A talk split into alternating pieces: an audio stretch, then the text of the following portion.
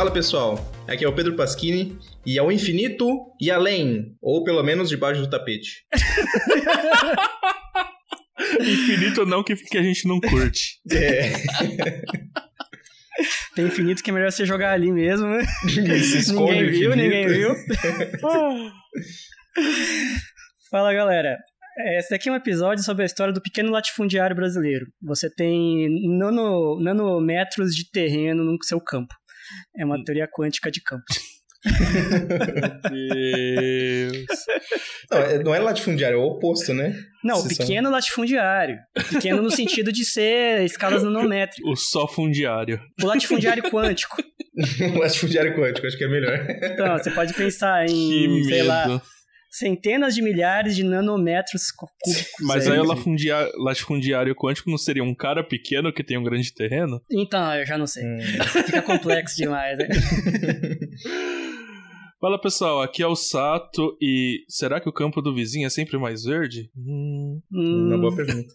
Ou será que ele é mais populoso, com partículas? hum. Ou será que ele não, não reflete luz visível e na verdade ele é invisível? Então Pode não ser um pode ser campo nem, de matéria escura, Não pode né? ser verde, nem amarelo, nem nada. Ele é em outra frequência. Ai meu O Deus, Sato fez uma cara de, pô, o que, que você tá falando aqui? estamos viajando cedo. Isso. Então, pessoal, como não deve ter ficado claro para ninguém, nós vamos falar sobre teoria quântica de campos, mas provavelmente se você está vendo no- nos aplicativos aí deve ter o nome, o título do, do, do episódio. É, é um tema Tal- muito bem Talvez não complexo. fique, não É. fique mais claro pra ninguém nem depois do episódio, né? Em minha defesa, fiz doutorado nisso, quase quatro anos, e não ficou tão mais claro assim. Acho que deve ser o mesmo para eu e pro César também. Eu continuo Sim, não sabendo. Sim. Então, é. Acho que não tem. É, é um tema que não precisa de introdução, porque ele é, é assim mesmo. É, é, Ele é assim mesmo, é. É.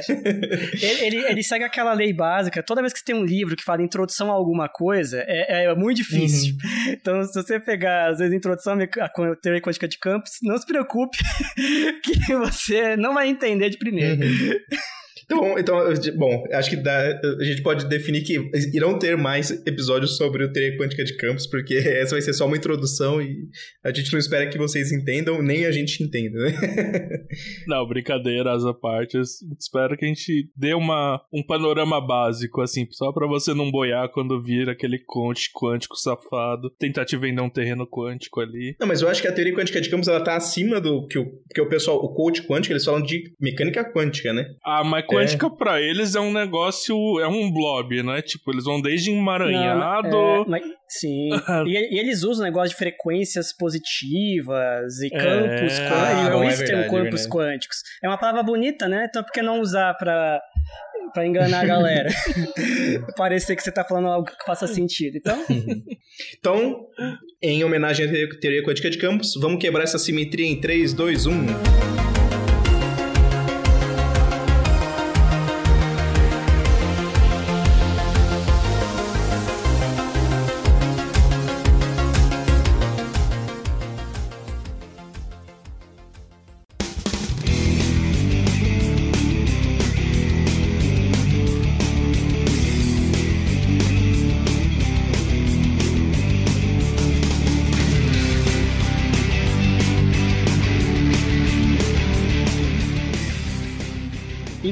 Quebra de simetria aparece dentro, né, de teorias quânticas de campo de gauge, né? Por isso que eu falei em homenagem Então, à teoria quântica de é. campos.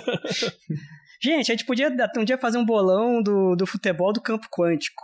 Pra ter o, o, o campo, o elétron, né? Tá jogando na, em casa, né? Aí ele interage com o fóton, que é o visitante.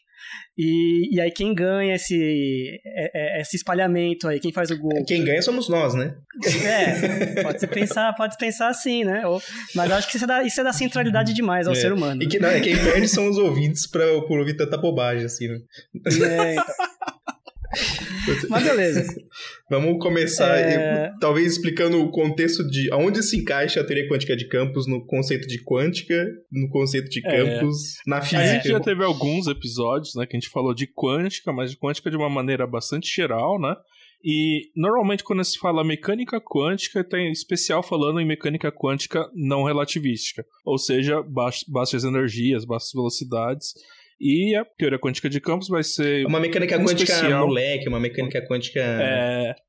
Mais. com mais jogada, Marota, assim, né? mais é. jogo de cintura. Hum. Consegue é. trabalhar com conceitos relativísticos, mas também tem aplicações para baixas energias. Felizmente todo mundo aqui é de altas energias, então a gente só vai falar de altas energias e aí é bairrismo mesmo, gente. Eu só, eu só fico levemente cri-cri, e é só uma coisa cri-cri mesmo, né? Não está errado exatamente, mas falar que é de baixas energias, na verdade, teoria de quântica de campos, ela é independente da energia, uma teoria diferente da quântica não relativística. Então elas podem concordar nos resultados em baixas energias, mas elas são teorias diversas. Porque é, é, a quântica de campos incorpora a relatividade, significa que você pode massa igual a energia, por exemplo, enquanto que na não relativística isso, em princípio, é, é impossível, certo? Então é só um cri-crizinho mesmo, né? só, só polemizando aqui. É, inclusive, assim, não que elas nasceram uma depois da outra para resolver problemas, mas elas eram teorias concorrentes à época, né? Estavam surgindo mais ou menos ao mesmo tempo, ali se desenvolvendo paralelamente. E aí cada uma teve aplicações mais específicas dependendo dos campos, né? E o pessoal de altas é. energias foi todo mundo para a área de campo. Se eu não me engano, porque... o Heisenberg, não, o Schrödinger, quando ele propôs a equação dele, a primeira tentativa dele foi uma tentativa de foi. relativística. Dizem que foi ele que chegou na equação de Klein-Gordon, é. que a gente vai falar aqui. Foi o Schrödinger que chegou, só que dava chabu. Aí ele percebeu que sem botar relatividade, chegava na equação de Schrödinger, que dava certo o átomo de hidrogênio, etc. É, mas assim, a teoria quântica não relativística é muito mais simples de você trabalhar matematicamente do que a relativística. Então você não precisa complicar a sua vida com teoria quântica de campos, você vai trabalhar com um átomo, por exemplo, com baixa energia, baixa velocidade, etc. Então você usa a quântica padrão, né? Mas se você precisa mexer num acelerador de partículas, algumas coisas assim, aí você vai precisar de teoria quântica de campos. Acho que dá, dá pra gente definir assim. Eu, eu, vi uma vez num livro, acho que chama Srednik, se não me engano ele falava ah, isso. Ah, Srednik maravilhoso. É, inclusive tem na internet uma versão, porque ele publicou o livro, mas ele tem uma versão pré-publicação que é grátis, legal, disponível na internet. O difícil é escrever o nome dele. Mas é, é Srednik. É S, S vermelho N I C K I. É. E aí ele falava assim que a, a, gente tem a teoria quântica normal, né, não relativística do Schrödinger, do Heisenberg, tudo mais, e a gente tem a relatividade do Einstein, né? E a teoria quântica de campos é a união dos, dos seus poderes, né? Do, da quântica com a relatividade especial do Einstein. E aí, são, são a teoria quântica, a teoria, de, a teoria quântica já é uma coisa difícil, a relatividade restrita já é uma coisa difícil, ambas são não intuitivas, e aí o que, que você faz? Você une as duas para ficar mais difícil ainda.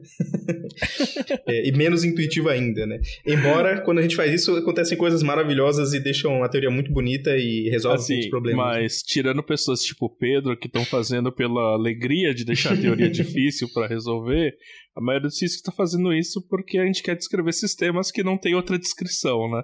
Então, no caso, por exemplo, estudar raios cósmicos, estudar é, partículas em aceleradores, estudar decaimentos radioativos e coisas, qualquer coisa que vai liberar uma partícula um pouco mais energética, né?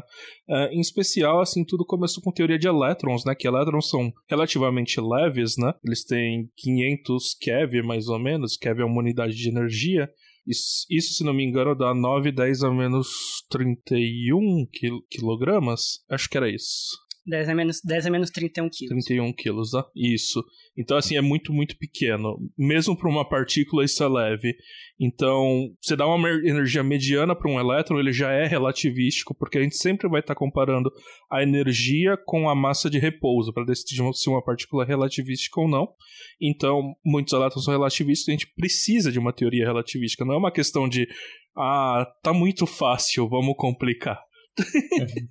No próprio átomo tem, tem orbitais, dependendo do átomo, né? O de hidrogênio, acho que é, a energia de ligação do hidrogênio é da ordem de elétron-volt, né? Mas se você pegar átomos, é, se você pegar átomos mais pesados, tipo o, xenônio, por exemplo, né? É, ele já começa a ter coisa da, da, ligações da ordem de 300 keV, se você pegar mais pesados, com mais orbitais. Então, em algum momento, você vai precisar da teoria relativística para explicar até átomos mesmo.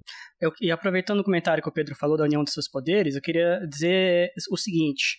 Né? Schrödinger, Einstein, Bohr, Dirac, Coração. Feynman, Go, QFT. Com seus união de seus poderes, eu sou a QFT. QFT, Quantum Field Theory. Teoria Ou tem Quantum pro, pra nós brazuca Brazuca. da vida, que é a teoria quântica de campos, né? Mas assim, ó, se esse pessoal ouve a gente há algum tempo, eles têm noção do que é quântica, ah, se eles gostam de ciência, eles têm uma noção do que é teoria. Falta campo. César, o que que é um campo para um físico? É onde a gente vai jogar uma pelota? É, onde a gente vai jogar uma pelota, esse é o principal campo que os físicos, né, trabalham e se preocupam. É a pelota depois do expediente de a gente ficar fazendo contas. Não, vamos, vamos pegar, né? O, a ideia de campo, é uma ideia que remonta a Maxwell, na teoria eletromagnética clássica. Então, qual que é a noção de campo, né? Nós, nós trabalhamos no eletromagnetismo clássico com cargas partículas carregadas, né? As positivas e as negativas. E uma pergunta que se tem, é, a gente discutiu um pouco isso no episódio de eletromagnetismo lá no distante é, primeira temporada, se não me engano, é, era assim, como que duas cargas se repelem ou se atraem, dado que elas estão à distância uma da outra e não parece ter nada ligando elas. Então, assim, um- uma força de contato faz sentido, as pessoas conseguem entender uma coisa batendo na outra. Agora, uma carga repelindo ou atraindo a outra que está à distância, era uma, uma noção um pouco complicada de explicar. Então, duas, duas formulações possíveis para essa resposta. esse é um problema né? que A- o, o Newton já tinha noção de ter Sim. e não sabia explicar, né? Sim, inclusive o Newton ele teve o mesmo problema com a Uhum. gravidade. Então, ele tentou explicar a atração entre massas, né? E ele fez um monte de, de diferentes ideias de como isso poderia acontecer. No fim, ele não conseguiu explicar e ele fez a famosa frase dele, uma das várias famosas frases, né? hipóteses não fingo, né? Hipó- não faço hipóteses. É, fala assim, olha, eu não sei como eles se atraem, mas se atraem para dar certo, né? Chicó nos iluminando novamente. Chicó nos iluminando. É a, é a hipótese. Chicó é um visionário. A hipótese, a hipótese de Chicó, né, não sei se eu sei que foi assim, ela foi usada desde muito tempo antes do Chicó aparecer nas telas do cinema. Então, o, tem esse problema, né? Então, as duas soluções possíveis, uma delas é falar assim, ó, a natureza é maluca nele, mesmo pode ter ações à distância. Então teve uma galera aí que foi para esse lado aí, o Weber, principalmente, fez um eletro, uma eletrodinâmica baseada em ações à distância e tal. Falou assim, ah, vai ver que as coisas agem à distância mesmo. Mas a versão que vingou é a ideia, a versão de campo, do Maxwell com campo, que é o seguinte, que a partícula, ela cria ao seu redor, no caso uma carga, carga, elétrica, né? Ela cria ao seu redor uma coisa chamada campo, campo elétrico, e as outras coisas que estão por perto, quando elas passam é, pelo campo, elas interagem com o campo localmente e não com a partícula que gerou o campo diretamente. Então seria algo meio assim: é, pensa que você está é, você tá na sua casa, sei lá, e você ligou o seu ventilador. O seu ventilador está apontando para o lado para espantar os mosquitos. Os mosquitos, quando chegarem perto de você, eles não vão interagir com, com você, né? Eles interagem com o vento que está sendo gerado pelo ventilador, né? E afasta os mosquitos. Quem está olhando de longe, vamos porque não vê o ventilador nem a corrente de ar, poderia ter a impressão de que está tendo interação direta entre eu e os mosquitos, né? Estou repelindo os mosquitos, que eu sou muito cheiroso. Mas, na verdade, não, né? O que está acontecendo é, tá tendo um campo vetorial aí, um campo de ar, né? Que tá, os mosquitos interagem com o ar e por causa disso se afastam. Então seria mais ou menos essa noção de campo. E aí começou a surgir todo tipo de campo. Começou a surgir campo magnético para coisas magnéticas, ímãs, né? Campo elétrico para coisas carregadas, campo gravitacional para explicação de atração gravitacional de planetas, porque as coisas caem e por aí vai. É, um adendo, uh, claro, a gente está aqui falando principalmente de física, né? Então a gente está falando de campos físicos, né? Mas campo é uma entidade que existe por si só na matemática, né? E basicamente é algo que vai é, assumir um valor em cada ponto do espaço e talvez do tempo. Uh, então você pode ter desde algo muito simples, tipo um campo escalar, por exemplo, temperatura. Pensa que em cada ponto do seu quarto você tem uma temperatura diferente ali, ela pode estar variando de acordo com o gradiente, etc. Mas cada ponto está associado a um valor de temperatura. Não precisa ser só escalar, você pode ter, por exemplo, um campo, como o César falou, um campo vetorial. Ou seja, para cada ponto do espaço você vai estar atribuindo um vetor ali. Você pode chamar ele de campo elétrico, você pode chamar ele de, sei lá, velocidade. Você pode ter campo do que você quiser, na verdade, assim. Você pode, É, pode esse- ter esse campo campo tensorial, que eu- que, nem a gravidade Tem tecnicamente gravidade. é. E que aí a cada ponto do espaço seria um tensor, Uhum. né? O tensor é difícil a gente imaginar é, visualmente, né? Mas o, o vetorial é um pouquinho mais fácil. Seria que a cada ponto do espaço, nesse exemplo que eu dei, seria a direção do vento. E, a, e, e, o tamanho desse vetor né, estaria associado à velocidade, por exemplo, do vento ali. Então, isso daí é um campo, um tipo de campo, né? Só, e só uma coisa que eu esqueci de falar, tem algo que gera o campo na, na física clássica, né? Por exemplo, o ventilador aí que eu falei, no caso do vento, o elétron para o campo elétrico, etc. A, a Terra para o campo gravitacional e tal. Então, existe uma partícula geradora de campo. Então, para a teoria clássica, o campo não é o fundamental o fundamental, assim, é a partícula que cria o campo. Então, sem partícula não há campo ali, tá? E a gente depois vai ver que a teoria quântica de campos uh, tem uma certa reviravolta nessa nesse drama. É, aliás, um, um, ponto importante, né, que vocês comentaram que o Schrödinger, ele meio que chegou na equação de Klein-Gordon, né, quando ele tá, ele procurou primeiro a solução geral para uma equação de onda, né, e no caso seria a equação mais geral possível, seria uma equação relativística, né, e aí deu todos os chabus que a gente falou bastante no episódio, se não me engano, de antipartículas. De anti, antipartículas. Né? Uh, a gente pode comentar um pouquinho aqui de novo sobre, mas o importante é, isso ainda não é uma teoria de campos, porque o que ele está fazendo é descrever uma equação de onda ainda. ainda existe todo um processo matemático que vai fazer isso de fato virar uma teoria de campos. E aí a gente precisa começar a falar o que é uma teoria de campos quântica, ou uma teoria quântica de campos, como é o termo correto, né? Uh, pro caso da física, né? Uh, porque uhum. agora, uh, como o César falou, a, a, partícula deixa de ser o elemento fundamental da natureza, né? E pro caso da, de uma teoria de campos é o campo, assim como pro caso de teoria de cordas que não funciona, é cordas. E... Mano do céu. Tem, você tem que fazer bullying, cara. Você tem que fazer bullying com corda, olha, vou te falar. Você que começou, César, você que é o mentor disso. Não, é verdade. Eu, eu sou tipo. Eu, eu, me sinto às vezes como aquele cara do Cobra Kai, quem já viu aquela série. Eu não vi, lá, mas eu sei qual é. Que começa a ter uma briga e tal. Então, comecei a bullying com cordistas. Mas aliás, tem que fazer episódio de super cordas uhum. aqui pra. Pra fazer bullying com cordista ao vivo. Pra né? fazer bullying ao vivo. Se algum físico de cordas está nos ouvindo, quiser receber não, um bullying gratuito cara, e divulgar o, a teoria, por favor, o, nos contate. O cordista vai me dar um, vai me dar um baile aqui, porque matematicamente é. eles massacram. ah, Com certeza. Eles são matemáticos, né? Mas tudo bem que é. ninguém vai entender nada do que ele vai falar, porque Desculpa, é cordistas amigos. Bom, então vamos dar um, dar um, contexto do processo, acho que é interessante falar do processo de construção da teoria, né? Então, hum. o Schrödinger tentou fazer a, a equação de, de onda dele relativística, não conseguiu.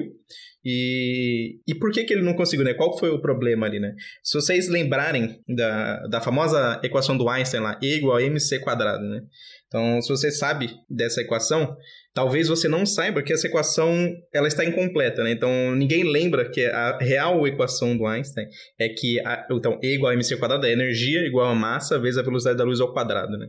Mas a real equação do Einstein era a energia ao quadrado igual a massa ao quadrado vezes a velocidade da luz ao, a quarta mais momento ao quadrado vezes a velocidade da luz ao quadrado, né? Então é como se fosse um Pitágoras mesmo, né? Então o, a energia é a hipotenusa do triângulo e aí a massa é uma, é um cateto vezes a velocidade da luz e o momento é outro cateto. É... César quer falar alguma coisa? Não, só fazendo provocações, né? Que isso é verdade, mas eu, os físicos não gostam, mas tem uma noção chamada de massa relativística. Ah, não! Se você, se você, que, que, que eles não gostam, né? Mas se você escrever esse M como uma massa relativística e não de repouso, você recai na equação do Einstein para partículas massivas. Mas só para partículas massivas. Para partículas sem massa, dá errado, porque aí você falaria que é zero, né? A energia, isso não é verdade. Uhum. Então, é, então, então, então para um fóton, né? Para uma partícula de luz que não tem massa, energia é igual a momento vezes a, a velocidade da luz, né? Então, tem, tem essas relações aí, né? E o problema, lembra quando eu falei lá, que é E quadrado é igual a massa ao quadrado vezes momento ao quadrado. Isso, isso significa que se você tiver uma energia positiva e uma energia negativa, você satisfaz essa relação aí, né?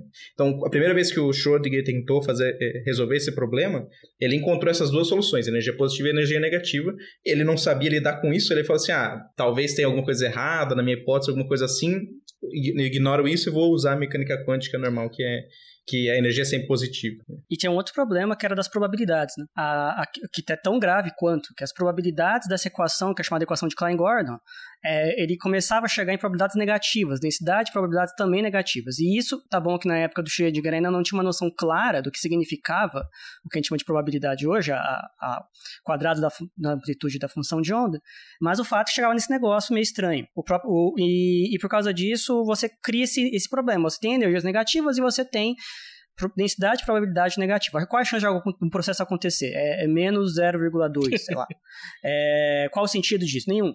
Então, essa, tinha algumas anomalias nessa equação que entrou para a história com a equação de Klein-Gordon, não de Schrödinger, porque o Schrödinger parece que chegou antes e viu que dava chabu e nem mexeu com isso. Preferiu trabalhar com a versão não relativística, que é o famoso o mv quadrado sobre 2 mais energia potencial, né? É, reescrito de uma outra forma. E, e aí, o, aí segue a história, né? Então, imagino, imagino o Schrödinger assim, né? Chegou no... Começou com a equação de Klein-Gordon, resolveu, deu probabilidade negativa, ele, cê é louco, cachoeira. não vou mexer com isso aí, não. aí, drogas pesadas. Drogas pesadas. Mas eu acho que para o Schrödinger especificamente, o negócio da probabilidade não era tão problemático, porque ele tinha uma interpretação da, do, do que amplitude ali, né, como uma densidade de carga elétrica e não uma densidade de probabilidade. Então, para ele, na visão dele, provavelmente não daria problema isso, o que daria problema é a energia negativa hipóteses da minha, ah, minha cabeça. É, e de qualquer jeito que eles estavam interessados ali na, na, época era o comportamento ondulatório, né? Ah, tem difração, tem interferência, cadê a equação da onda, né? Coisas desse tipo. Então ele conseguiu uma equação que é super famosa, provavelmente a equação mais famosa da quântica, que é a equação de Schrödinger, que a gente usa a todo momento, né? Assim, e, e funciona muito bem para átomo. Funciona né? Ele pelo menos de hidrogênio, né? Toda mecânica quântica aí que você ouve falar praticamente é feita com a equação de Schrödinger, sei lá, a parte de estrutura cristalina, a parte de nanotecnologia, isso daí é tudo usando o Schrödinger, é. né? O Schrödinger é mais um detalhezinho ali que aparece da equação que eu vou falar daqui a pouquinho, que é o espinho, né? Isso. Mas é, tirando, tirando o espinho, o resto ele conseguiu fazer tudo, né? Sim. Então, é, outra coisa interessante é que, assim, algumas coisas na equação de Schrödinger precisam ser colocadas à mão, que elas foram descobertas por experiência, mas, assim, é passível de colocar à mão e, e continuar usando ela, né? Uh, vão vir é, teorias mais completas, por exemplo, a equação de Dirac, para descrever é, elétrons e outras partículas de spin meio, que vão, vão, por exemplo, prever spin. E aí, alguns efeitos que a gente coloca a mão ali no Schrödinger aparece automaticamente, mas essa equação é mais difícil de trabalhar, não tem motivo de você usar essa equação a menos que você esteja trabalhando em regimes relativísticos de fato, né? Uhum. Então, já que você deu spoiler, o que, qual foi a ideia do Dirac, né? O Paul Dirac? É, ele, ele viu essa equação que tinha esse quadrado, né? E, e quadrado igual a M. Vou, vou, ignorar que tem as velocidades da luz, que é só uma constante ali, e geralmente o pessoal da, da, da teoria quântica de campos coloca C igual a 1, que dá para você escolher as unidades certinho para que ela seja igual. Então, é basicamente é energia ao quadrado igual a massa ao quadrado mais uh, momento ao quadrado. Né? E e aí ele falou assim: ah, talvez. Não sei se vocês lembram do colégio, ou se vocês já viram, né? Que você tem aquela equação lá x mais y ao quadrado é igual a x ao quadrado mais 2xy mais y ao quadrado, né? Que é, é uma faturação. faturação isso. Aí ele pensou assim, é, ou, ou, então tem uma que é x mais y vezes x menos y é igual a x ao quadrado menos y ao quadrado. Meu né? Deus, eu não tô te acompanhando. não, é que, então, é porque uma coisa ao quadrado mais outra coisa ao quadrado é difícil de você, de você fatorar, né? Hum. Agora, se você tiver uma coisa ao quadrado menos outra coisa ao quadrado, você consegue fatorar. Sim. É isso que eu quero dizer. Ah, sim. E sim. aí, o que, é, é, o que, que o Dirac estava tentando fazer? Será que eu não consigo fatorar esse x ao quadrado mais y ao quadrado, né? Massa ao quadrado mais momento ao quadrado? E nesse processo de tentar fazer essa faturação, ele descobriu que não dá para fazer com número, mas dá para você fazer com matriz. E aí ele inventou a equação de Dirac. Ele inventou toda uma álgebra nova, que vão ser a álgebra dos espinores de Dirac. Uhum. Que isso daí levou a avanços na matemática depois, lá. É uma parte de uma área geral que chama é, álgebras de Clifford, álgebras exterior. E, cara, o cara inventou uma matemática nova para fazer o que ele queria fazer. Uhum. Ele é tipo um neto do Newton. É, né? é, tipo- O Newton criou o cálculo, certo? Pra conseguir fazer. Você falou, ah, as não dá? Vamos ver se não dá. Não é, mas não dá.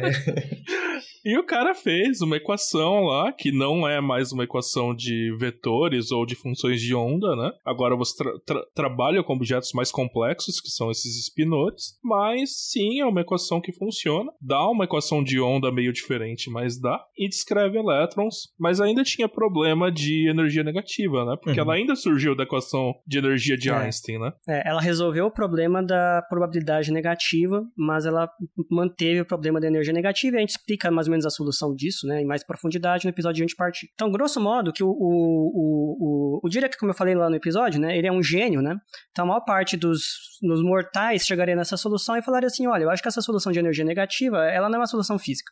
É, às vezes a física faz isso, né, você faz as nossas soluções e tem alguma que não faz sentido físico e a gente costuma descartá-las, né. Mas como o Dirac, ele é alguém que via mais distante, né? E ele tinha uma filosofia de ciência muito forte. Ele, ele era guiado por um senso de beleza matemática. Então, o fato de aquilo aparecer como uma solução matemática, aquilo parecia, né, uma completeza ali daquela descrição, ele não descartou a solução de energia negativa como soluções sem sentido físico. E aí ele criou uma hipótese, né, chamada interpretação do mar de Dirac, Acho que não, Que, foi, na ele não deve ter dado esse nome, né? Não. é, que não foi ele que deu, né? Mas a hipótese do mar era assim, é, só funciona para férmions, né? Que os férmions não podem cair para um estado menor de energia se ele já estiver ocupado. né? É, aí o Dirac falou assim, ó, vamos imaginar que tem um, um mar de várias, várias energias, né? Todas as positivas, mas também existem as energias negativas. Porém, todas as energias negativas já estão ocupadas. Então, como elas já estão ocupadas, é, não tem como partículas de energia positiva caírem para esses estados por causa do princípio de exclusão de Pauli, de que elas não podem ocupar o mesmo estado quântico. Se eventualmente você der, você conseguir interagir com essas partículas do mar, né? Por exemplo, dar um fóton ali e tirar uma partícula do mar e ela virar uma energia, partícula de energia positiva, no mar vai sobrar um buraco. E esse buraco, ele vai se comportar em tudo igual a uma partícula como, por exemplo, o elétron, só que com carga oposta. Então, ele, ele seria uma espécie de elétron com carga positiva, sabe? E aí, essa partícula, esse buraco no mar, ele chamou de antipartícula. E no caso do elétron, a antipartícula do elétron é o pósitron. Então, com isso, diria que ele, ele propõe essa ideia prever antipartículas e prever processos novos. Por exemplo, você pode criar né, um par de partículas e antipartículas, seria isso que eu descrevi, né? Um fóton bate no elétron do mar, esse elétron vai para a energia positiva, vira um elétron, e o buraco que ficou no lugar é um pósitron. Então, antes você tinha um fóton e depois você tinha um elétron e um pósitron. Uma criação de pares, que a gente chama. Se você tiver uma situação em que o elétron de energia positiva, agora tem um buraco ali, né? Ele pode, então tem um espaço para ele cair. Se ele caísse e ocupasse esse, esse, espaço, ele quando ele cair ele emite um fóton, porque ele, ele emite energia, diferença de energia, né? Você tem o que antes, né? Um elétron e um pósitron, que é o buraco. Depois o, o elétron desaparece com o buraco, né? Então o pósitron também desaparece e emite um fóton. Então é uma situação de aniquilação de pares, né? Elétron e pósitron se encontram e aniquilam se emitindo radiação. Então, ele previu esses fenômenos, né? E, de fato, dois ou três anos depois da previsão dele, foi encontrado pósitron nos primeiros aceleradores, lá nos anos 30. Aceleradores bem, né, furrecos. Né? Então, isso foi uma grande vitória hum. aí da, da beleza matemática sobre... É sobre a nossa um adendo e eu, de novo a propaganda se vocês quiserem saber essa história completa e a minha visão de por que isso foi uma gambi da época Uh, ouçam o nosso episódio sobre anti... Eu não sei se ele chama antipartículas ou antimatéria. É, antipart... eu acho que é antipartículas, não tenho certeza. Bom, é um dos mais recentes aí. O primeiro que você achar que chama ou antipartículas ou antimatéria é ele. E ali a gente discute isso com muitos detalhes, né? Mas a gente eu, quer eu, falar. Oi? É, eu, queria, eu queria só enfatizar o, o quanto essa equação é, é fantástica em termos de previsão, né? Ela prevê várias coisas. Ela prevê a existência do positron, ela prevê como que é o acoplamento do spin do elétron com, com o átomo, por exemplo. Então, se você pegar a equação de Dirac e fazer umas contas assim, ah, como é que ela vai, como é que você escreve essa equação quando o elétron está é, bem devagarzinho, né? não está relativístico. E aí você vê que aparece um termo de spin lá, que é exatamente o, o termo de spin que você tem. Você é, consegue prever. Inclusive, a própria, a própria noção de spin, eu acho que é uma das primeiras formulações que aparece. Uma né? formulação formal desde primeiros princípios, né? Uhum. Fora as coisas belezas matemáticas, Sim. né? Então, tem aí a álgebra de Clifford, se eu não me engano, que essas matrizes de Dirac que aparecem na sua conta tem que obedecer. É, é, é uma coisa linda e muito difícil e altamente estranha, né? Que um, então, um spinor, por exemplo, se você pega um, um objeto qualquer, né? E você gira 360 graus, ele volta para. Ele parece o mesmo, né? No caso de um spinor, não. Spinor você tem que girar 720 graus. graus para parecer o mesmo. Então, se você gira 360, é como se ele tivesse tipo, costas para você, vai. É uma coisa muito estranha, difícil de imaginar para nosso dia a dia, mas é isso, os spinores se comportam é, assim. assim. eu acho que não vai ter nada que tenha um, um paralelo assim em geometria, né? É um objeto abstrato mesmo que você gira ele, você tem que girar ele duas vezes para voltar para o mesmo lugar. Então, eu já vi em alguns lugares um, um negócio chamado Dirac Belt, acho que é cinto de Dirac, alguma coisa assim. Que é, ele tem uma propriedade parecida, assim, com isso. Hum. É, acho que dá pra ter uma intuição, então, quem quiser procurar na internet. É, mas de qualquer jeito, assim, é uma álgebra que você tem que se acostumar a usar ela, porque os resultados não são muito intuitivos. Uh, por exemplo, você perde relações de comutação, que na matemática a gente usa muito, né? Basicamente, comutação é do tipo se A vezes B é igual a B vezes A. E a gente toma isso como verdade para a maioria das coisas. A gente está acostumado a trabalhar com álgebras comutativas, no caso dos espinores não é. Então você tem que prestar atenção qual que é a ordem do produto. Tem vários detalhezinhos mas, é, dessa. Mas isso é, fan... é, essa é fantástico, essa não comutação, ou anticomutação nesse caso, né? Porque isso prevê que os férmions não podem ocupar o mesmo, o mesmo estado quântico. Então também é uma outra Sim, previsão da equação de Dirac que o fato a exclusão. De... Exato. Talvez seja um momento até para fazer um pouquinho da, da uma certa propaganda de um tema que ninguém entende direito no colégio qual é o papel, que são matrizes. Então, aparece matriz lá, eu quando vi matriz, eu acho que porcaria é essa, né? Tipo, é um monte de tabela de números, máximo que falava assim, ah, você pode usar isso para resolver sistemas de equação. Mas é uma desgraça usar isso para resolver sistemas de equação, aquela regra de Kramer, etc. Então parece uma coisa meio inútil. é... Eu ficava meio revoltado. É muito mais fácil isolar cada, em cada equação a variável e depois vai fazendo escadinha, né? Mas as, as matrizes, ela é um primeiro exemplo que, de coisas que são não comutativas.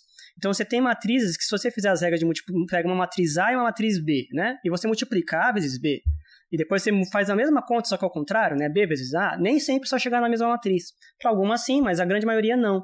Esse é um exemplo de uma álgebra aí, né, de uma matemática que não é comutativa. Não à toa, o que aparece nessas equações de Dirac são matrizes, a gente chama de matrizes de Dirac, que ela não pode ser comutativa. Se fosse um númerozinho, né, tipo 2, 3, 5, ela é comutativa e, não é o caso aí dos espinores. Uhum. Ah, outro exemplo assim que é bastante legal de enxergar não comutatividade é rotações você pega um objeto tridimensional e faz algumas rotações em uma dada ordem, você chega numa direção e você troca a ordem dessas rotações, você talvez uhum. não chegue no mesmo resultado, que é o objeto estar tá exatamente na mesma posição, né? Isso significa não comutatividade. Então, assim, você vê que mesmo que para coisas simples, assim, objetos geométricos, a gente tem essa propriedade, né? Existe toda uma matemática em cima disso, chama é, álgebra não comutativa, né? O pessoal da matemática estuda isso bastante, tem muitas aplicações. Uh, mas, assim, cara, matemática que o Dirac criou, assim, é fenomenal, assim. Eu, eu vou falar que eu não entendo 10% do que tá ali, porque é um negócio pessoal da matemática mesmo, assim, é muito complexo e muito bonito também, se você vai estudar.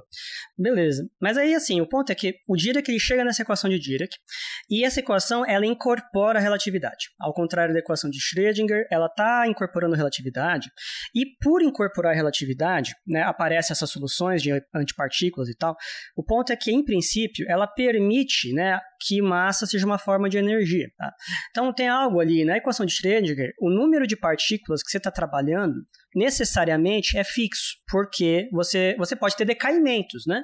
Mas você não pode ter criação de partículas com uma parte da energia do sistema usar para criar uma partícula, porque para mecânica clássica não existe, né? A, a, matéria não é igual à energia. Eu acho que até então, o decaimento da mecânica isso. quântica ele é meio colocado à mão ali, né? Não é, ela não é, sai do nada. Você coloca é... um termo é, imaginário ali. Complexo isso. lá, né? Imaginário. Um exponente, é, mas é, né? Isso, isso é, é, o Hamiltoniano fica até não isso hermitiano. Tá bem na base louca. da teoria, né? Porque se você pensa Schrödinger, Schrödinger tá pensando numa equação de onda da partícula. Então, uhum. se a uhum. partícula uhum. some, não tem mais equação de onda. Uhum. Depois você pode até começar Exato. a pensar em equação é, em função de onda do sistema, mas isso é um passo a mais, né? Uhum. Se a gente pega Sim. a teoria Por construção básica, não dá, né? É. É, não tem como. A partícula decaiu, e... você tem outra função de onda da partícula que foi criada. Então você tem que fazer outra equação de Schrödinger. Uhum. E repara que a, a, descrição do Dirac das antipartículas, de mar de Dirac, já, já é uma noção clara de que o número de partículas e os tipos de partículas podem mudar.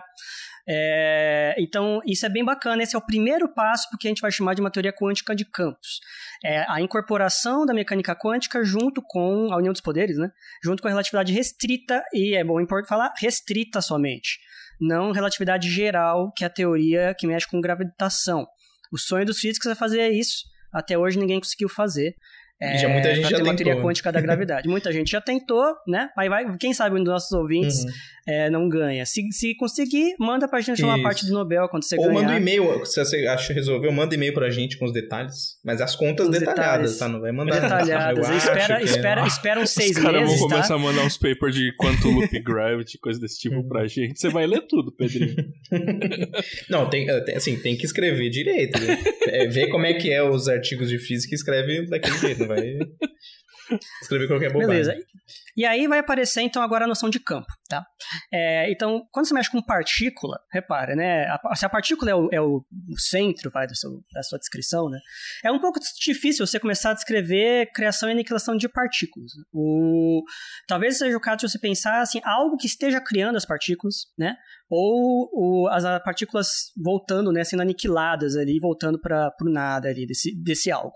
Então, aí teve essa ideia de que, olha, e se a gente considerar não as partículas como fundamentais, mas sim uma noção de campo, mas é um campo bem abstrato, né? É, que cria essas partículas. Então você poderia ter um campo associado ao elétron, um campo do elétron, que seria o campo aí do, do, da equação de Dirac, associado à equação de Dirac. Você poderia ter o campo que é o eletromagnético, né? associado ao fóton, teorias eletromagnéticas, e por aí vai.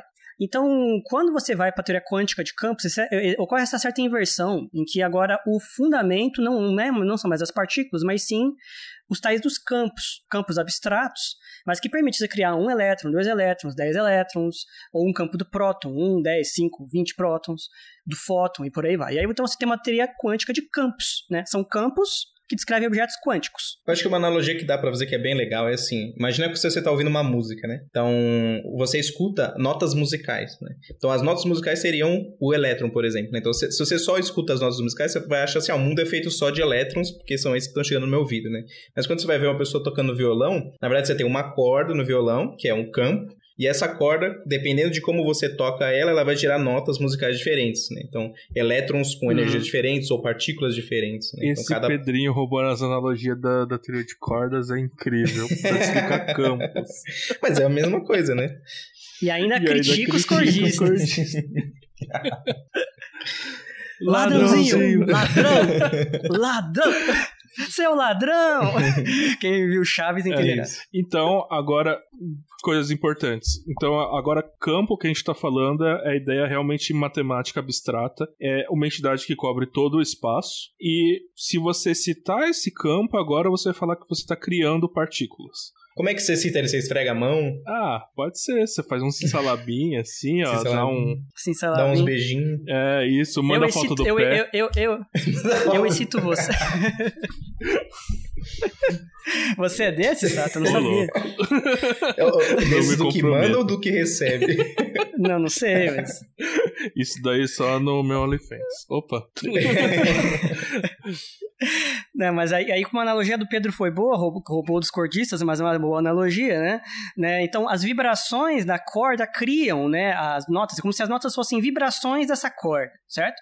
Então, são estados excitados aí dessa corda. Sem nada, ela tá sem vibrar, assim, música, né? Silêncio. Você pode vibrar de uma certa maneira, cria uma nota musical e por aí vai. Só que no caso dos campos aqui, ao contrário da corda, né, que você tem várias vibrações associadas a partículas diferentes, né? Aqui cada campo está associado a um tipo de, par partícula e somente um. Só que, a depender da. Você muda o número de partículas e você muda a energia, o momento dessas partículas. Então você vai ter vibrações de um elétron com quantidade de movimento tal e energia tal. O elétron com não sei o quê. Então, essas vibrações, ou estados excitados do campo, geram as partículas. Então, as partículas são vibrações ou estações do campo quântico da qual elas da qual elas são originadas. Né? E elas podem ser criadas a princípio em qualquer lugar do espaço. Esses campos estão espalhados por todo o universo. Então, você pode, em princípio, criar um, um elétron tanto aqui, quanto em Alpha Centauri, quanto em Andrômeda. E vai ser o mesmo elétron, né? E vai ser. É, e aí tem essas loucuras de mecânica quântica. Tem que fazer um episódio um dia disso, de indistinguibilidade uhum. de partículas em quântica. Tá? Mas essa é a noção básica da teoria quântica de campos. É, você agora tem uma entidade que são campos quânticos. Cada partícula, na verdade, não é, uma, não é a fonte do campo, ao contrário, ela é criada por um campo. E você tem agora interações entre os campos. Então você vai ter uma interação. Como é que dá o caso lá da criação de pares, né? Você vai ter aí uma interação ali do, do, do campo eletromagnético, né? Com, por exemplo, um, ele mesmo, né? Um fóton com um outro fóton e podendo criar um par elétron-pósitron. Ele, ele excita, né? O campo do eletromagnético pode excitar o campo do elétron e o campo do pósitron, né? O campo do férmion ali, né? E, e, criar o par partícula e antipartícula. E por aí vai. Então agora a gente não está mais falando de interações diretas entre partículas, as interações de partículas são, de, são no fundo, no fundo, né? Interações entre os é, campos. É, e aí perceba, a gente continua usando a equação de Dirac, a equação de Klein-Gordon, uh, só que agora é, é, com essa mentalidade de cada, cada uma dessas equações representa um campo e, e não a partícula em si, né? Então a, a gente tem que aplicar um processo matemático que chama segunda quantização para a gente conseguir é, trabalhar direito né, com essa interpretação. E isso é, é, quando a gente começa a falar que a gente está de fato trabalhando com teoria de campos, né? Quando a gente tem essa segunda quantização.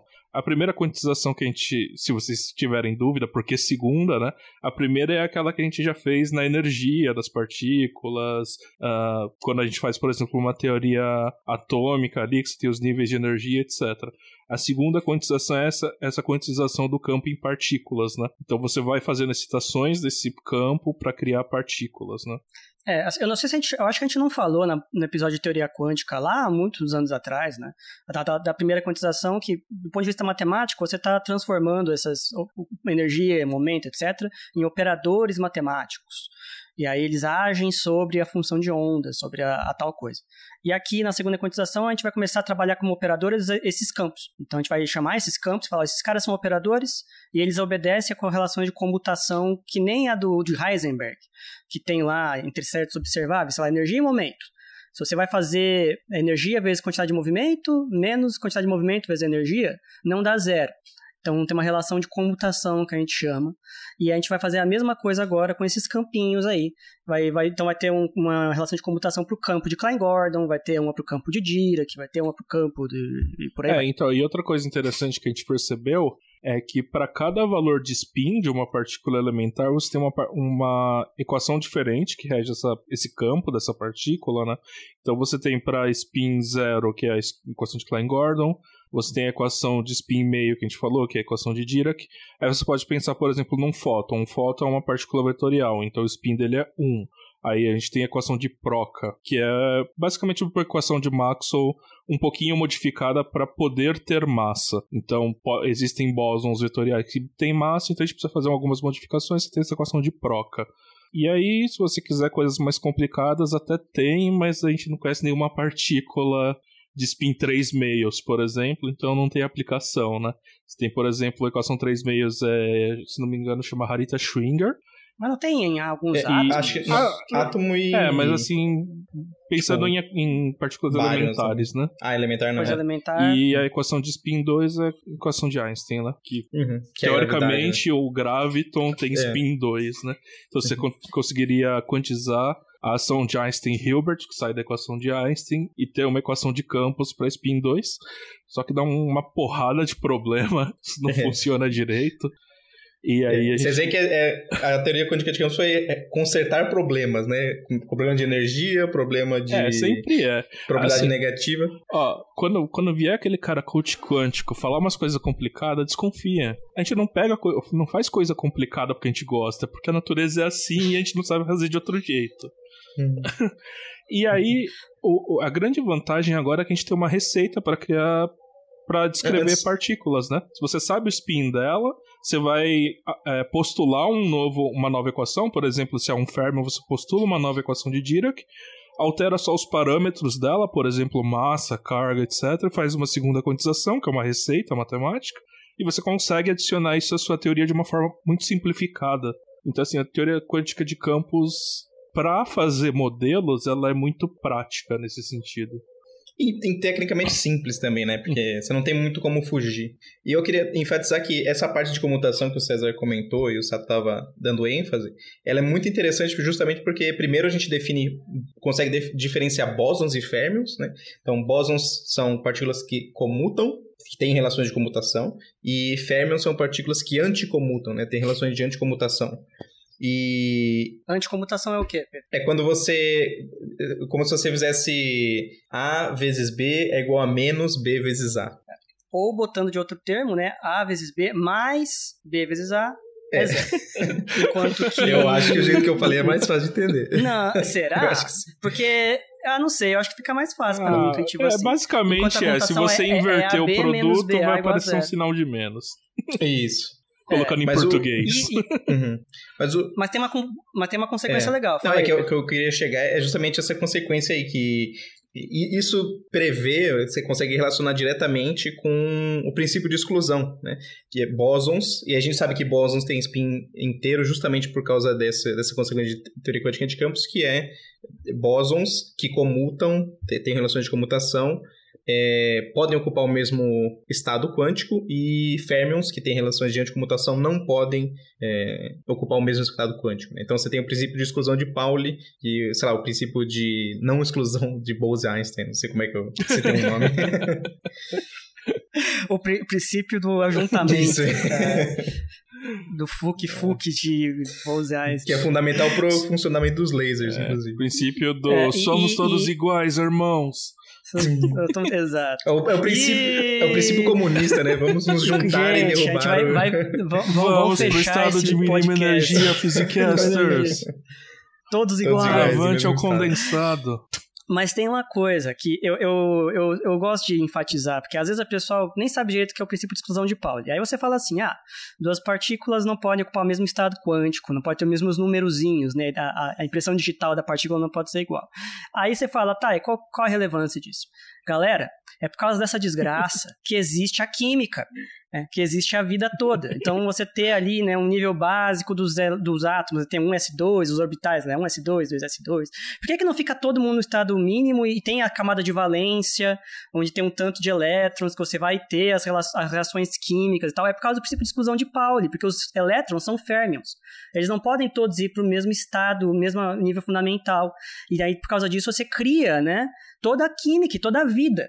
Então, é, o princípio de exclusão de Pauli é muito mais bonito do que parece. Tá? Ele é maravilhoso e, no fundo, no fundo, ele está saindo disso daí. Relações de anticomutação é, do campo do, de Dirac.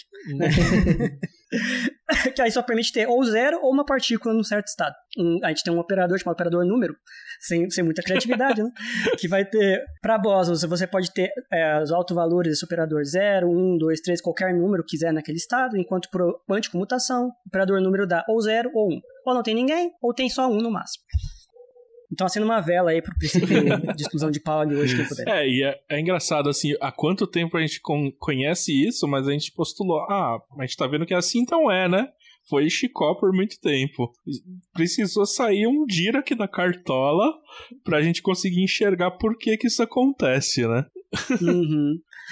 E mas assim, é também uma certa coincidência, porque não é só que o Dirac ele é um gênio. É, é, como eu falei, tem muito a ver com a, a, a filosofia dele em relação à, à ciência. Né? Então essa, ele era guiado por um senso de uma beleza matemática e ele acreditava assim, olha, esse negócio está fazendo matematicamente sentido, é bonito, uhum. belo, é elegante, então deve ser verdade. Então ele, ele, ele bancou aquilo porque aquilo fazia parte da filosofia meio de, dele. Assim como o Einstein, ele tinha aquela questão dos experimentos mentais, uhum. etc. Né? Então ele tinha um estilo de pensamento que era muito nesse dessa forma, assim, olha, eu não vou pegar coisas inobserváveis, né, inicialmente, então ele não, é. não por que eu vou mexer com éter, né? É, eu vou tentar fugir dos inobserváveis e, e chegou em relatividade restrita, é por aí física vai. arte, física com gingado. É física...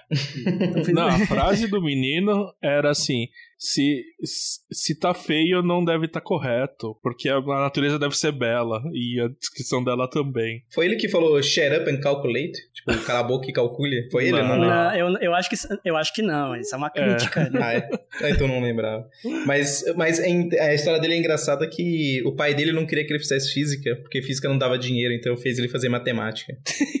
E aí, quando ele ganhou o Nobel de Física, ele não chamou o pai dele pra, pra, pro, pra Nossa, cerimônia de... fofoca da ciência você só ouve no Physicast, hein, galera? Isso. Sim.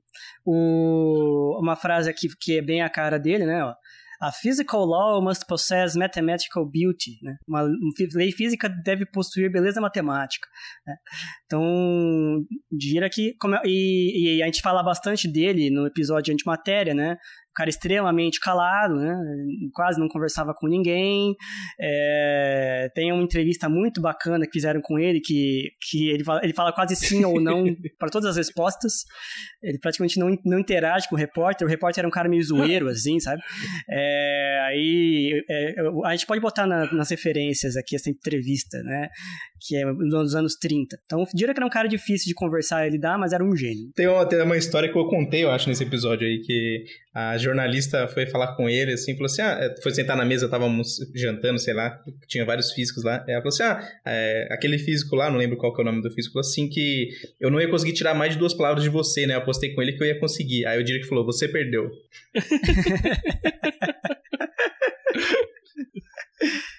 Não, essa daqui, ela é demais. Aliás, você acha que vale a pena pegar essa entrevista do Direk e falar um pouquinho dela? Ou a gente ah, segue o segue barco? o barco, coloca de é, referência. Porque, é, é. porque o Direk é. Não, mas é uma uma, parte, o Direk né? é uma figura, gente. A, a, gente tenta fugir dos estereótipos de físicos não convencionais, né? É, qual que é a palavra que eu quero colocar aqui? Excêntricos. Excêntrico, é. Mas volta e meia a gente pisinhou e Dira que era um cara excêntrico. É. Não tem como. E algum, alguns excêntricos, eles são engraçados, né? O Dira que eu acho que era um caso. Eu não conheço a vida pessoal dele, mas aparenta ser um, um caso engraçado. O que não é verdade para outros físicos, né? Que tinham um problema sério. É, é verdade. Ó, essa outra frase daqui, ó, do Dirac.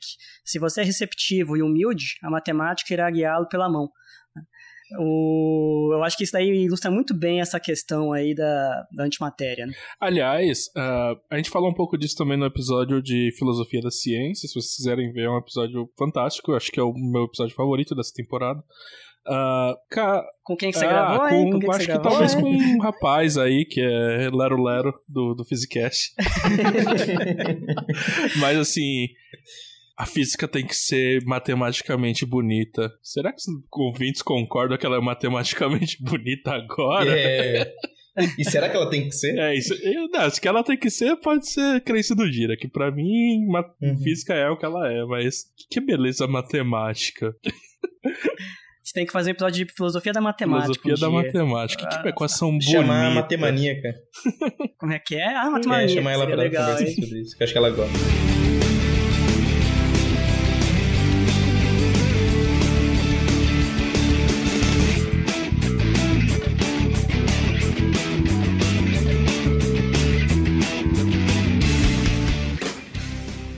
Então, aí essa ideia, beleza. A gente teve a equação de Dirac. A equação de Dirac foi um sucesso. Em especial essa ideia de segunda quantização dessa equação de Dirac. Trabalhar ela como um campo e vai fundar uma área fenomenal que é a é, eletrodinâmica quântica. E como eu, como eu tinha falado para vocês há um pouco tempo aqui nesse episódio, elétrons são especialmente importantes quando você vai trabalhar uh, de forma relativística, porque é fácil deixar um elétron relativístico, né? Uh, é diferente de você acelerar um próton até uma, uma, uma é, energia que seja de fato relativística. Agora, elétrons relativísticos existem na natureza e tem sistemas que a gente precisa usar mecânica quântica e agora a gente vai usar o eletromagnetismo quântico ou Quantum Electrodynamics.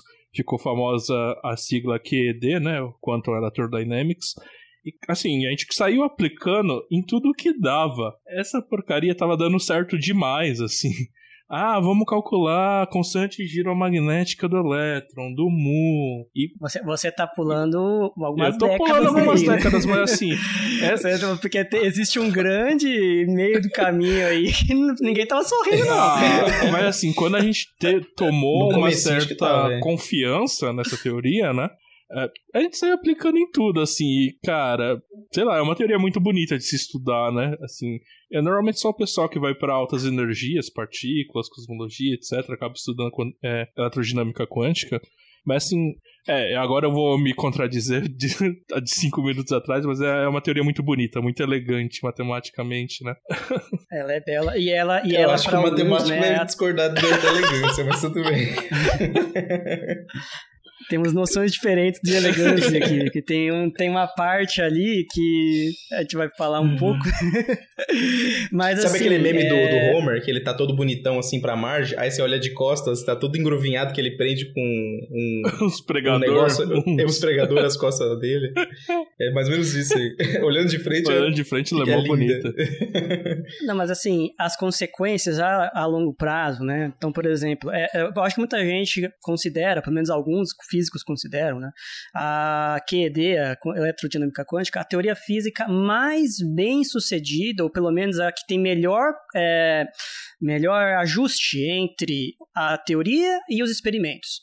Então você faz a teoria, dá um tanto, você compara com o experimento, cara, dá na precisão de na nona casa decimal, a décima casa decimal, nem lembro mais qual é a casa que está chegando hoje. É um absurdo, é na casa do bilionésimo de precisão. E que não é- então, assim, é que nem você fizer assim, uma previsão, você fala assim: olha, aí por causa disso, a, sei lá, o tamanho desta mesa é 1,00059248995 metros, né? Tá- Vai na- nas casas de, de um átomo de, de tamanho. Aí você vai medir e dá exatamente é, o ponto isso. é, você calculou isso. Você não tá com uma régua e falou que é, É. isso. Você fez uns É. paranauê ali no seu computador e falou, ó, é isso aqui. Vai lá medir. né? E aí é é, aquela situação que quando a natureza encospe isso na sua cara, quer dizer, tá batendo na nona casa decimal, você começa a pensar, isso aqui não pode estar errado, né? Ou tá dando certo Porque demais, né? como tá dando certo nesse, nesse extremo, né? É, mas como nós vimos, né, é que nem aquele, sei lá, aquele personagem da novela, assim, que parece bonzinho e tal, mas ele tem um segredo, né? E você só vai descobrir, assim, que ele esconde algo, né? Pra... Ele é bonzinho, mas espera no mútil, né? Tem coisas ali que ele nunca explicou pra ninguém. né? E é o que vai acontecer aqui. Você quer falar, Pedro? Não, pode, O- pode contar aí um segredo. É. Então o ponto, o ponto é o seguinte, Para, para, né? para, a gente para, vai... para. Para, para, para, para. Frisa aí, frisa aí, frisa aí. No próximo, no próximo episódio, no próximo, depois dos comerciais, vamos... Corta aí, de- editor. coloca o comercial. É. Bem, aí vamos lá, né? Então, o que começa a acontecer? A parte da, da, da descrição, grosso modo, é o seguinte. Eu quero descrever o que vai acontecer numa partícula interagindo com o sistema. tá? Então, às vezes, vai bombardear o seu sistema ali e vai ter né, alguma certa interação, você quer ver o que sai dele. A a descrição matemática para essa desgraça é, é um objeto chamado matriz S, ou é S-matrix, é matriz de espalhamento, É, né? O pessoalzinho aí que tá no final da graduação de física ou já fez física em algum momento da vida, vai lembrar das teorias de espalhamento. Você vai lá em Quântica 2, o quão delicioso é, É. fazer aqueles cálculos, né? Quão delicioso é. É uma delícia. Isso é espalhamento não relativístico, tá? Que você vê geralmente quântica 2. O que a gente tá falando é espalhamento relativístico. Então, essa, essa matriz scattering matrix, né, matriz de espalhamento, ela, ela relaciona um estado muito antes, né, da partícula chegando, né, antes da interação e muito depois, depois da interação. E no que acontece na interação si, você não sabe direito o que é. É uma espécie de caixa preta. Não sabe, não tem acesso, né?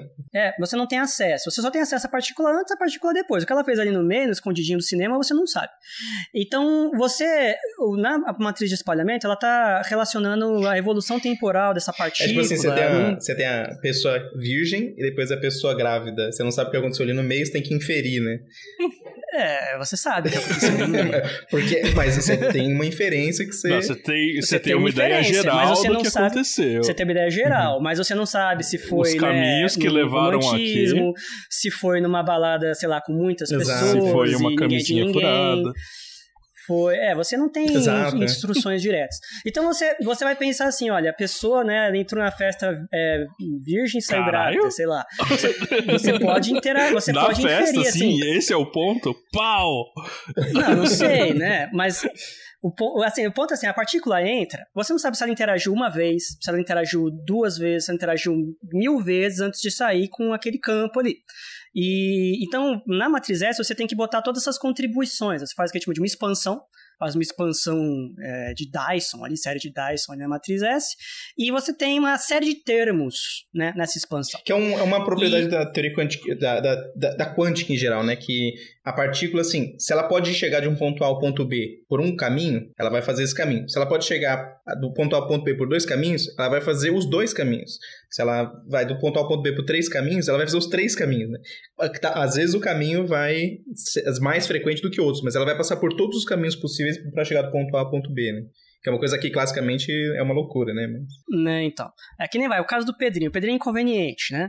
Aí ele entra, sei lá, numa aglomeração de pessoas e, e sai com o nariz sangrando.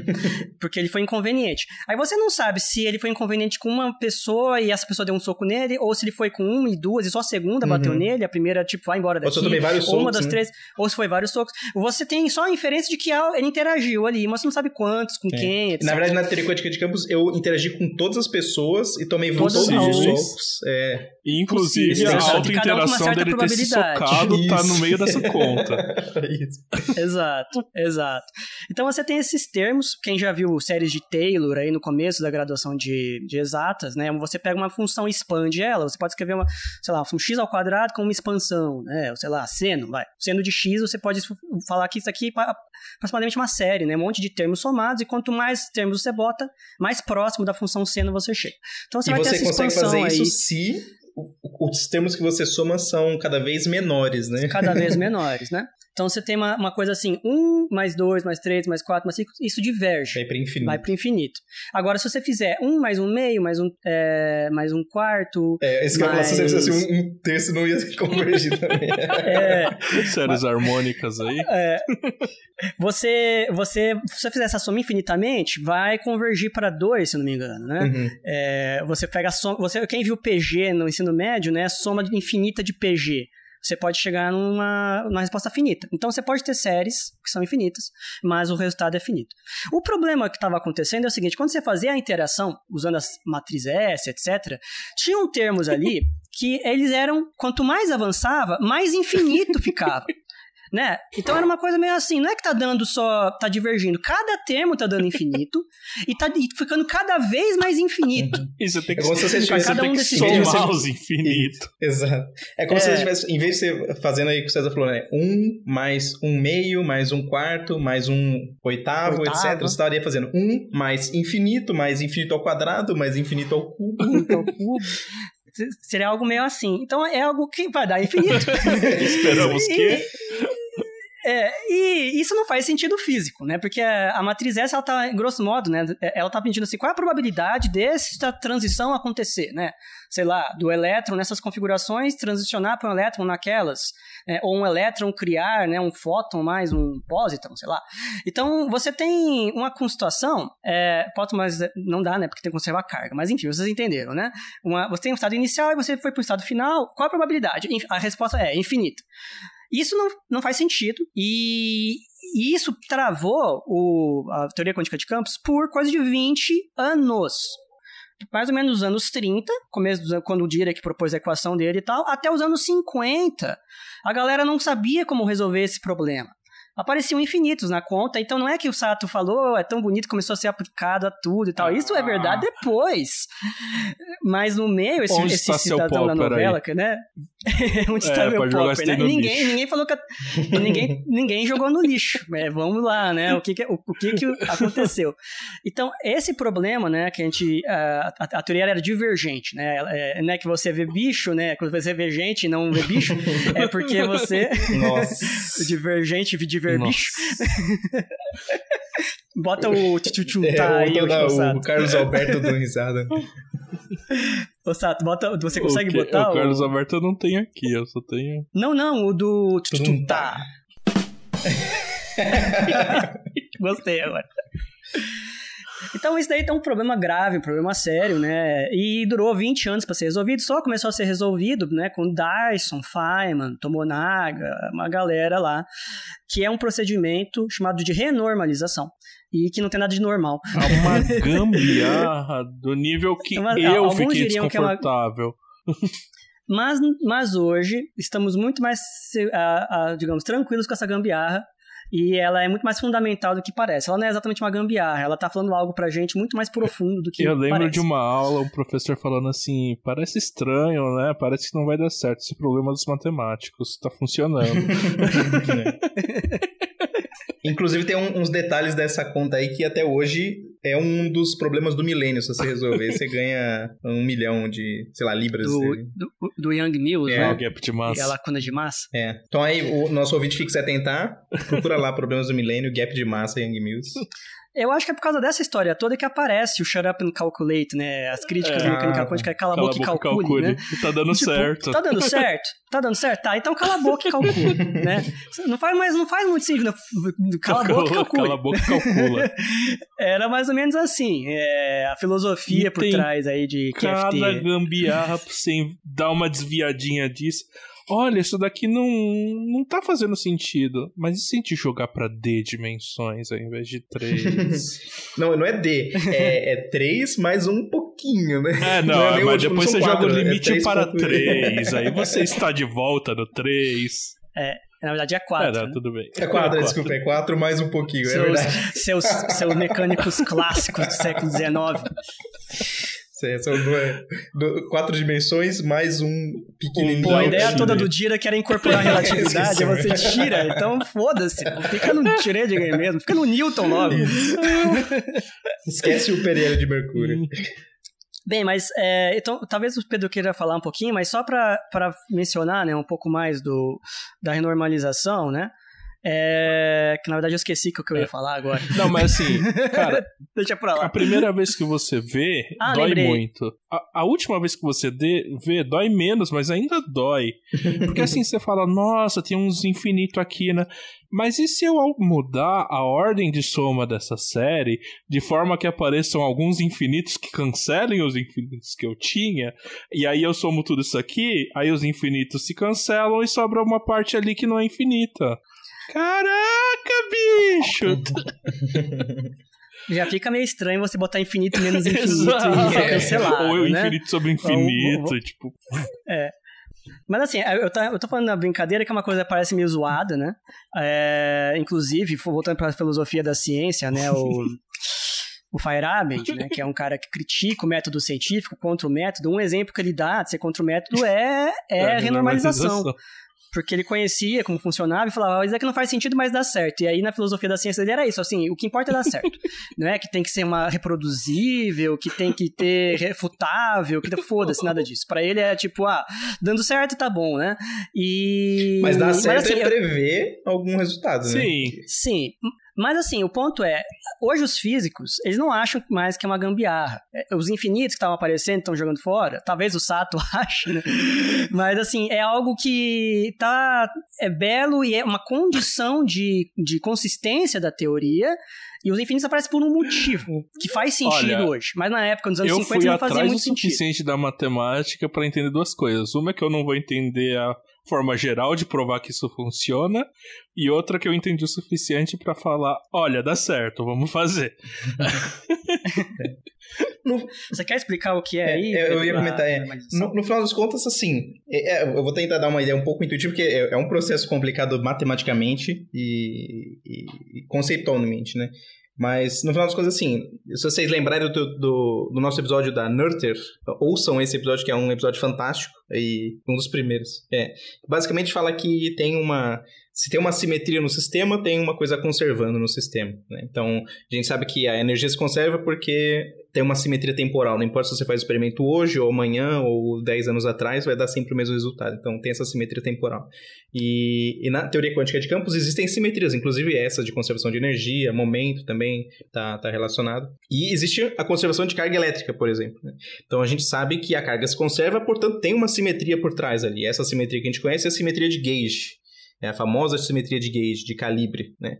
E essa simetria de gauge é, do eletromagnetismo gera a conservação de carga e vice-versa. Né? E o que a gente entende hoje é que dava infinito porque a gente estava somando coisas simétricas ali no meio, então a gente estava somando coisas a mais, vamos dizer assim. Né? No final das contas, tinha graus, graus de liberdade, tinha muitas coisas que a gente estava somando que não precisava somar porque tem, essa simetria, né? Então quando você remove essas coisas é, redundantes da simetria, você tira esses infinitos e tem uma coisa finita. É mais ou menos isso que está acontecendo ali.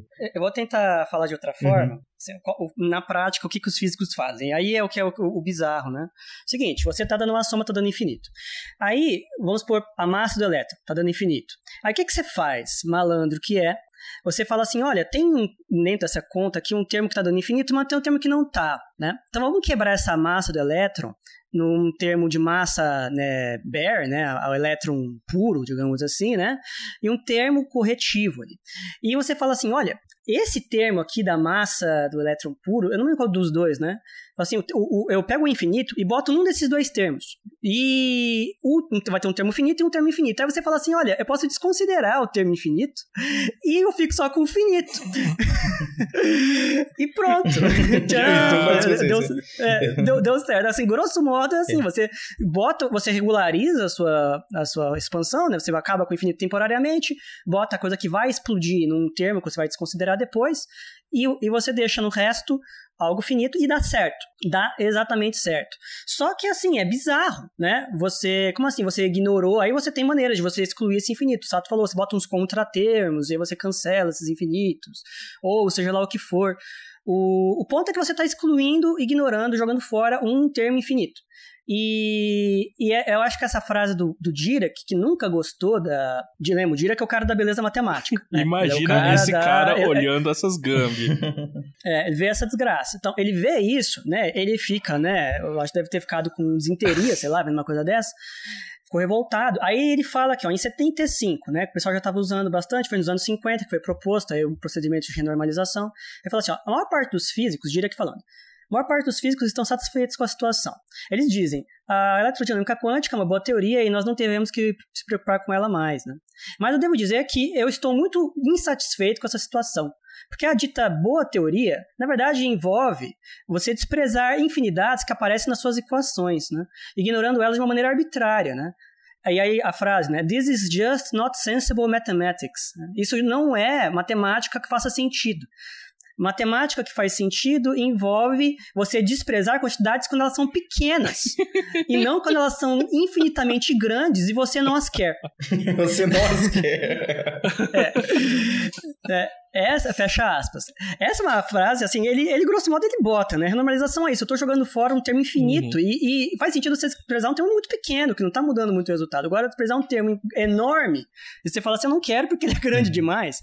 É, como ele diz, it's not sensible mathematics. Então, pra ele, aquele negócio, uhum. assim, é, horroroso. Mas eu queria né? só, em defesa, não sei se você quer falar não, eu, que, eu, vou defender agora também um pouco, ah. porque... Apesar de eu ficar desconfortável, eu usei isso por anos, né? Então, assim, duas coisas importantes. A primeira é que a gente quer descrever a natureza e, por exemplo, você quer descrever a massa do elétron, você já mediu a massa do elétron, você sabe que ela é infinita.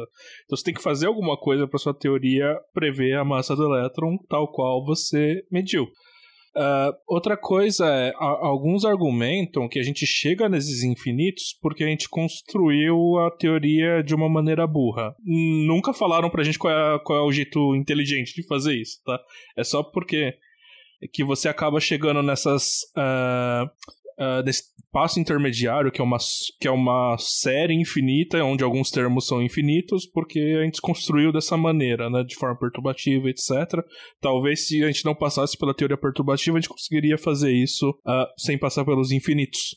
Então o que a gente está fazendo, na verdade, é pegando essa série, fazendo um tipo especial de uma coisa que a gente chama de continuação analítica, que é transformar essa série infinita em outra série que vai. Que essa é a série real, a série que de fato descreve o parâmetro físico.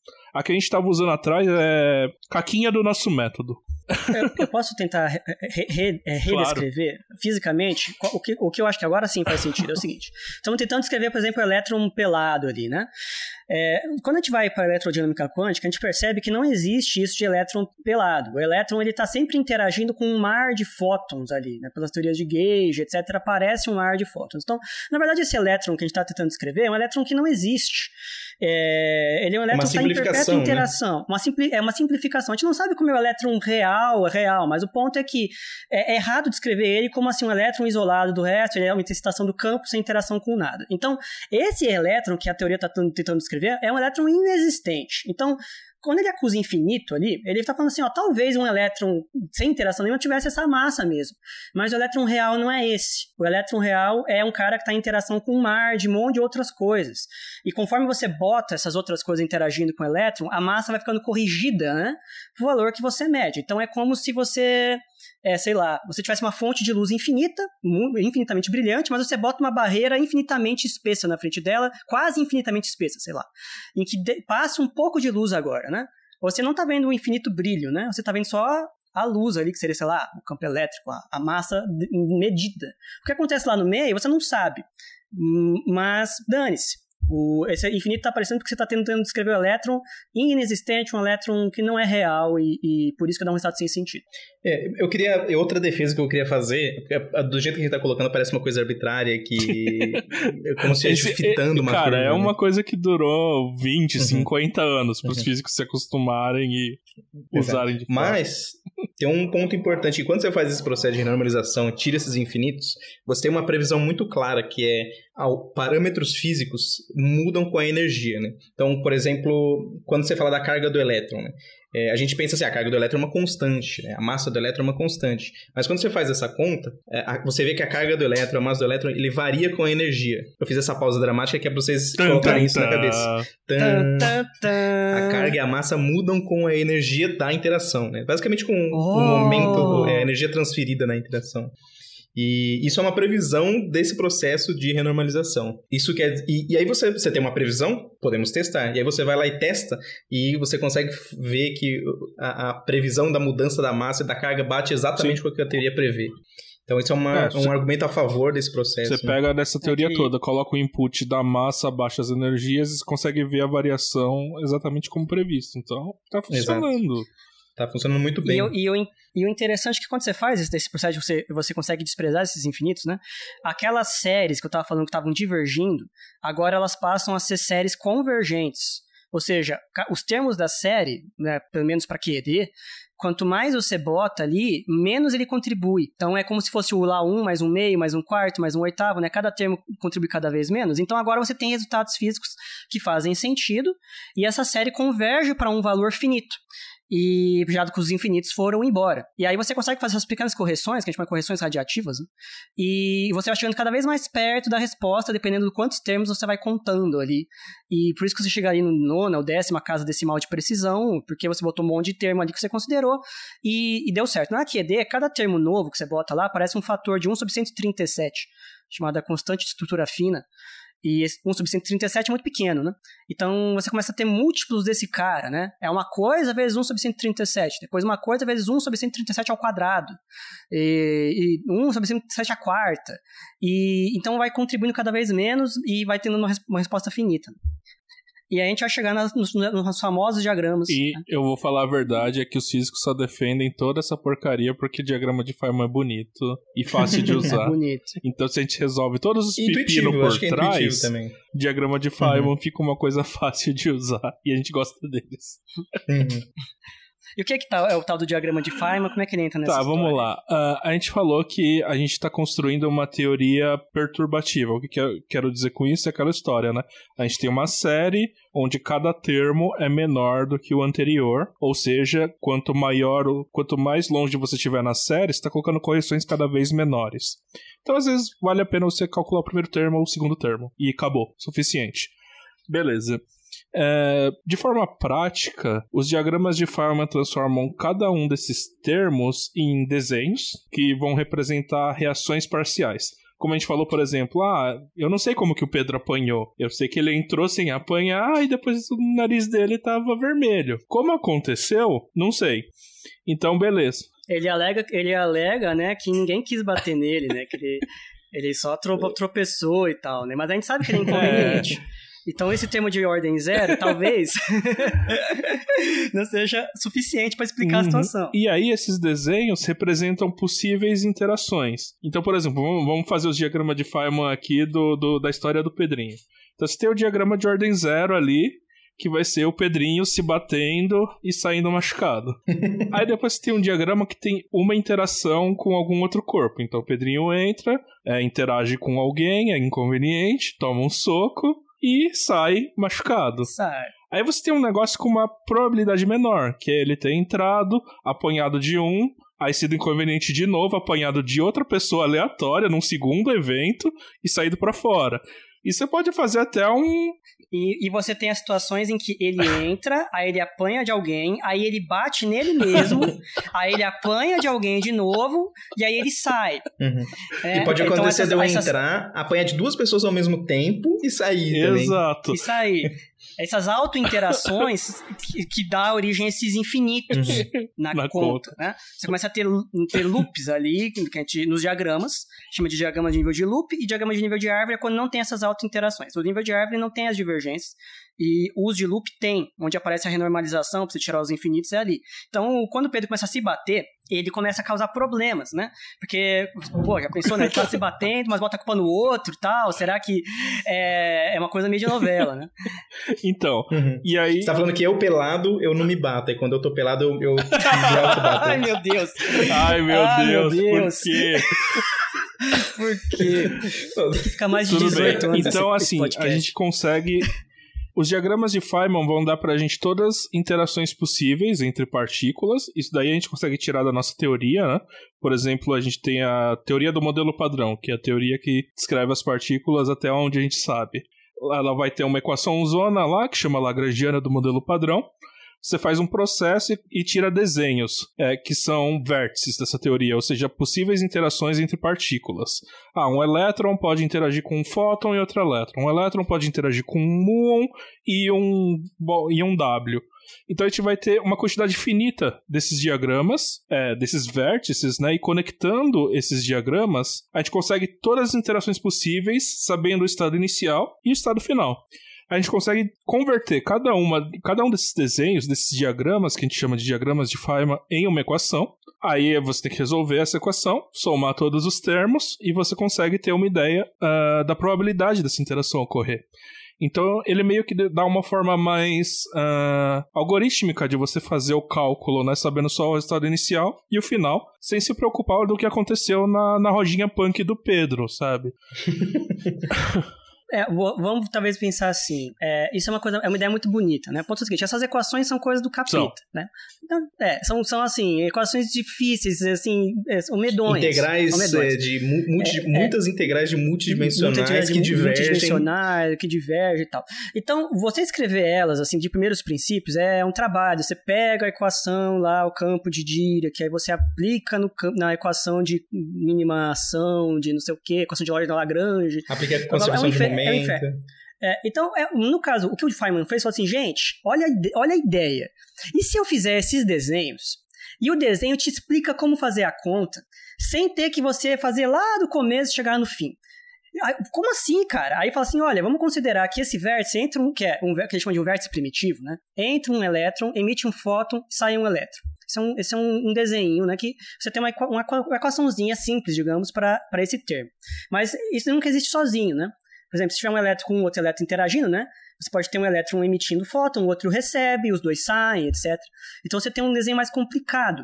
Mas esse desenho complicado incorpora uma equação mais complicada, incorpora dois vértices primitivos, que você vai poder descrever esse processo. Só que você pode agora ter que considerar mais coisas. Olha, pode ser que esse elétron ainda entrou e o fóton criou um par elétron-pósitron que se aniquilou e mandou o próprio fóton de novo, um fóton virtual, né? E eu não vi isso, né? Mas eu tenho que considerar essa possibilidade. Então, assim como o Pedro é, é, é, assim, eu não preciso considerar as infinitas possibilidades que o Pedro apanhou lá no meio do parque. Posso considerar, olha, só que ele entrou e caiu sozinho, ele entrou e levou um soco e, e, e saiu, ele entrou, levou um soco, se apanhou e saiu e acabou, por hipótese. Isso já é uma boa aproximação, porque as hipóteses de 10 ou 15 pessoas batendo nele no caminho é possível, mas talvez não seja assim, não faça muita diferença, ele tá, ele tá tudo quebrado mesmo, né? É, é mais ou menos assim, a diferença é pequena. E, e os diagramas de Feynman ensinam você a fazer essa conta, dar um número ali, chamada amplitude Ensina a fazer a conta e selecionar quais têm menos importância Sim. do que outros. Quais têm menos ou mais importância, e aí ele dá essa amplitude de probabilidade que você vai falar, olha, esse, esse diagrama vai contribuir com essa probabilidade. Esse diagrama com essa uhum. probabilidade. Você pega essa amplitude e leva ao quadrado e tal. É, e por aí a vai. ideia, para quem já viu séries de Taylor, né? Você lembra que é uma expansão em polinômio, né? Então você tem um termo que depende de x, aí um termo que x quadrado, x ao cubo, etc, etc, até infinito, né? Uh, no caso desses diagramas que você desenhar, cada vértice usualmente depende de algo que a gente chama de constante de acoplamento. Vamos chamar de G, que é normalmente o, a letra que se coloca ali. Por exemplo, a carga do elétron. Ou, pode ser a carga do elétron, pode ser, depende da sua teoria, pode ser ali um acoplamento relacionado à massa, se você estiver falando de Higgs, pode ser outras coisas mas é importante que vai depender sempre de, dessas constantes, cada vértice. Você conta os vértices ali do seu desenho, você sabe quanto que ele uh, contribui na série total. Você fala assim, ah, eu só quero pegar os termos mais relevantes, que dependem de G e não de G quadrado, porque G quadrado é pequeno e não vai fazer diferença na minha conta. Então você só pega os diagramas mais simplões, que tem um vértice. Pedro bateu nele mesmo, Pedro tomou uma porrada e saiu. Acabou. Você tem que calcular dois de infinito. Uhum. Aí você quer calcular. E vai dar uma aproximação boa o suficiente. Boa o né? suficiente. Né? Ou você fala, não, ah, eu preciso de G quadrado, então eu preciso pegar é, diagramas que tem dois vértices. Aí vai ter algumas diferenças ali, mas agora você sabe contar esses diagramas e classificá-los em ordem de importância.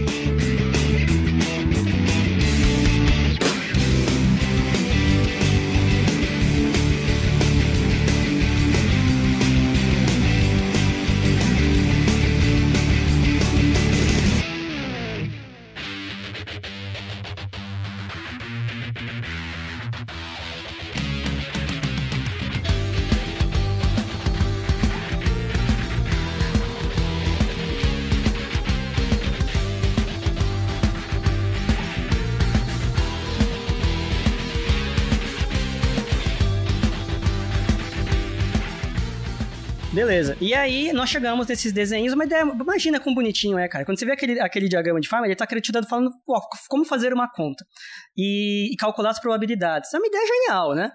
Porque isso facilita de maneira inacreditável o cálculo. De maneira inacreditável. Você tem as regras, né? As regras de Feynman para se montar esses diagramas, você não pode fazer o desenho de qualquer jeito. E, e aí você consegue calcular direitinho sem partir de primeiros princípios. É praticamente impossível você avançar a mais à frente na teoria sem esses diagramas. E foi uma grande evolução, né? Teve uma certa resistência no começo, mas depois Teve todo uma mundo resistência do nível que o cara foi no, no, na palestra que o Feynman tava dando no começo sobre diagramas de Feynman lá. Que, sobre o que, que ele falou? Sei, ele fez uns rabiscos na lousa, eu não entendi nada, eu fui embora.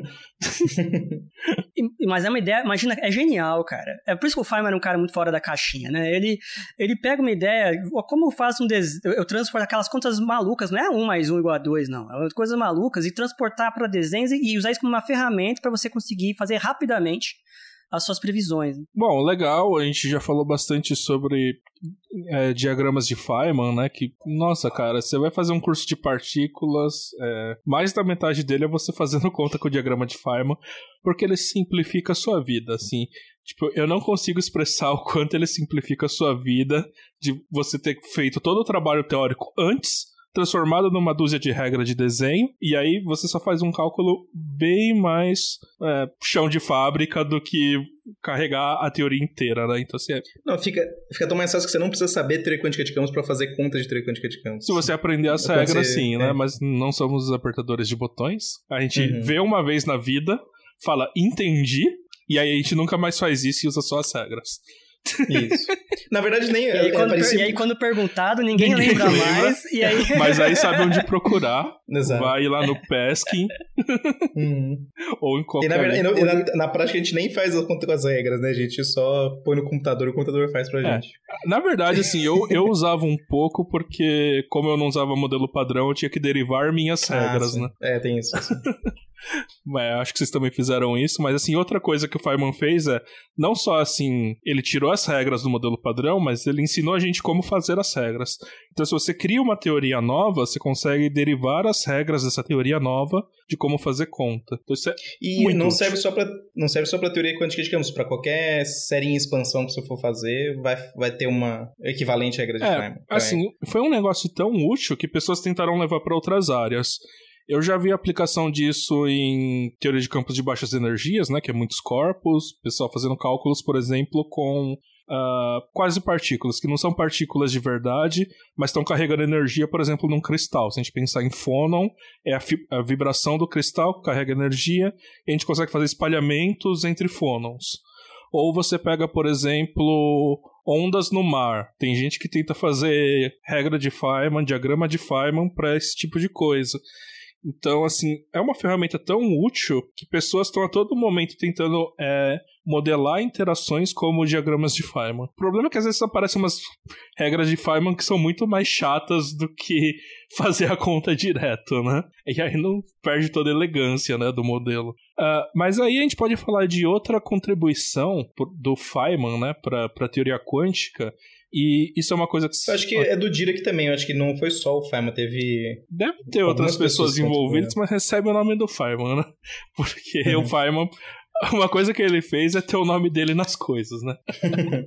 e, assim, isso é uma coisa que aparece desde a teoria quântica é, não relativística, né? Que é um jeito diferente de fazer contas em mecânica quântica, chamada uh, integral de trajetória ou integral de caminho de Feynman. E o Pedro já comentou um pouquinho, né?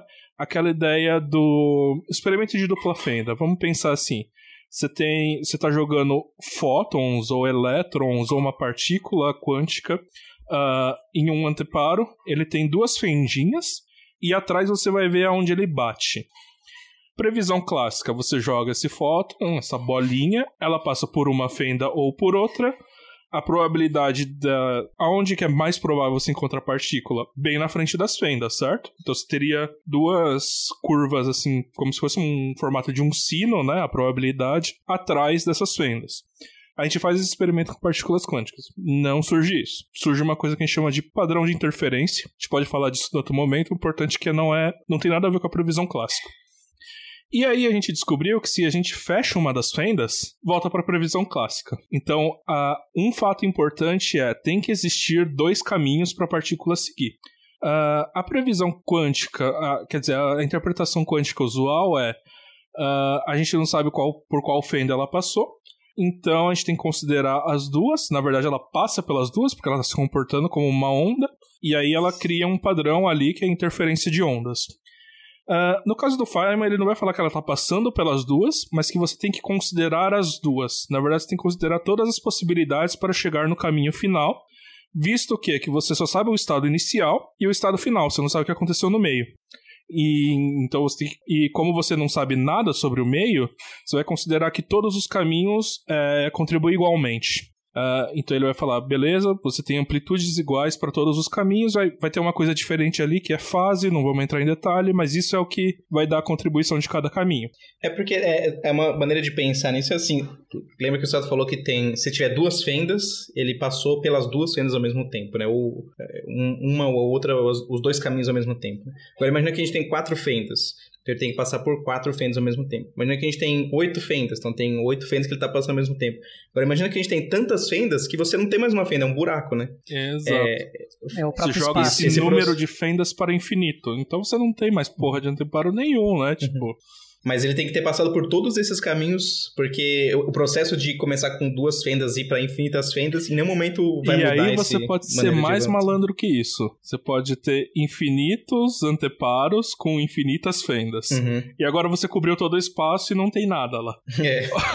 E, ou seja, tem que passar por todos os buracos, todos os pontos do espaço, isso, né? Você tem que falar todos os caminhos possíveis entre um ponto e outro pelo espaço, inclusive um que ele foi até a Lua e voltou, um que ele foi na praia de Ipanema e voltou, um que ele ficou dando voltas em círculos e depois ele foi. Todas essas contribuições entram ali.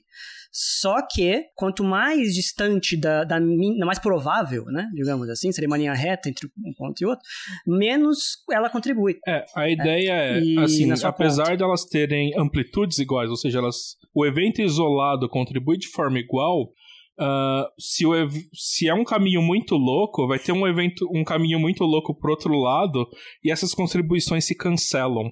Porque a gente não está somando uh, escalares, a gente não está somando números, a gente está somando números complexos. Então você pode ter uma soma que volta para trás, por exemplo. E aí, o que contribui de verdade nessa soma são os caminhos que, que a gente preveria pela teoria clássica, né? Então a gente tem, sei lá, o caminho, se você foi de A para B, o que vai contribuir mais é a reta que liga A e B. Tem contribuições quando você tem pequenos desvios desse caminho principal, chama-se de flutuações quânticas, mas só que quanto mais você se desvia desse caminho uh, da reta, mais você vai ter contribuições que cancelam essa contribuição. Então acaba dando certo. Mas aí a gente precisou inventar uma matemática para somar todas essas porcarias de infinito caminho, cara. E aí é mais uma daquelas coisas da pegadinha do malandro, né? A gente falou da renormalização, que aí talvez os matemáticos ficassem assim, né, horrorizados com uma coisa dessa, né? Se ficou horrorizado, resolve aí então. resolve aí então. Agora, no caso das integrais de trajetória, você começa a mexer com uma outra matemática, né, as chamadas integrais funcionais. É, então, é uma conta que não é com aquela, quem fizer cálculo vai ter as integrais aí de funções, né? Daqui é uma coisa diferente. Então não é tão simples você. Ela não, ela, digamos assim, a consistência matemática dessa desgraça não foi demonstrada. É, nós não sabemos direito se é pro, permitido fazer o que nós fazemos nessas contas. Mas dá pra inferir é que, se dá certo é, é permitido. Mas tá dando, mas, Até a gente tá, achar o tá caso que certo. não dá certo que não dá certo, beleza. E, e assim, mas o interessante é que ele é um caminho mais simples, é como se ele te entregasse a resposta pronta, digamos assim. Ele, ele, ele dá uma volta menor na sua conta do que na segunda quantização que a gente estava falando lá. Você tem que escrever o campo, pegar o momento conjugado do campo, pega as relações de comutação, faz a mesma... Esse negócio ele já te entrega meio direto ali a Lagrangiana de interação, com o jeito como você tem que fazer para fazer as suas contas. Então é uma outra ideia que o Feynman deu, eu, eu, procurei aqui as origens, tá? Falaram ali, ó. Foi a ideia original, a parte dela pode ser o Norbert Wiener, que inter, é, falou da integral de Wiener é, em, em movimento browniano. Depois o Dirac usou a formulação lagrangiana da mecânica quântica em 33, uma ideia parecida, mas a ideia final foi do Feynman em 48, é, que ele fez aí na sua tese de doutorado. E isso finaliza né, a segunda formulação, digamos, da teoria quântica de campos. Então você tem ou aquela ideia de, de você fazer relações de comutação, de campos, etc, etc, que é a chamada segunda quantização. Ela é mais intuitiva do ponto de vista físico, mas matematicamente é mais chato. E as integrais de trajetória, aquela meio que te entrega direto ali quais são, né, as como montar os diagramas, como calcular as coisas, etc. Usando essa ideia de que você tem entre dois pontos, né, entre dois estados, o sistema tem que passar por todos os estados possíveis hum, entre eles com É, o, o Feynman tinha muito isso, né? Ele desenvolve umas ferramentas que são muito complicadas de entender, mas muito fáceis de usar, né? Então, assim, assim uhum. muito fáceis entre aspas, né? Comparado com as outras opções, né?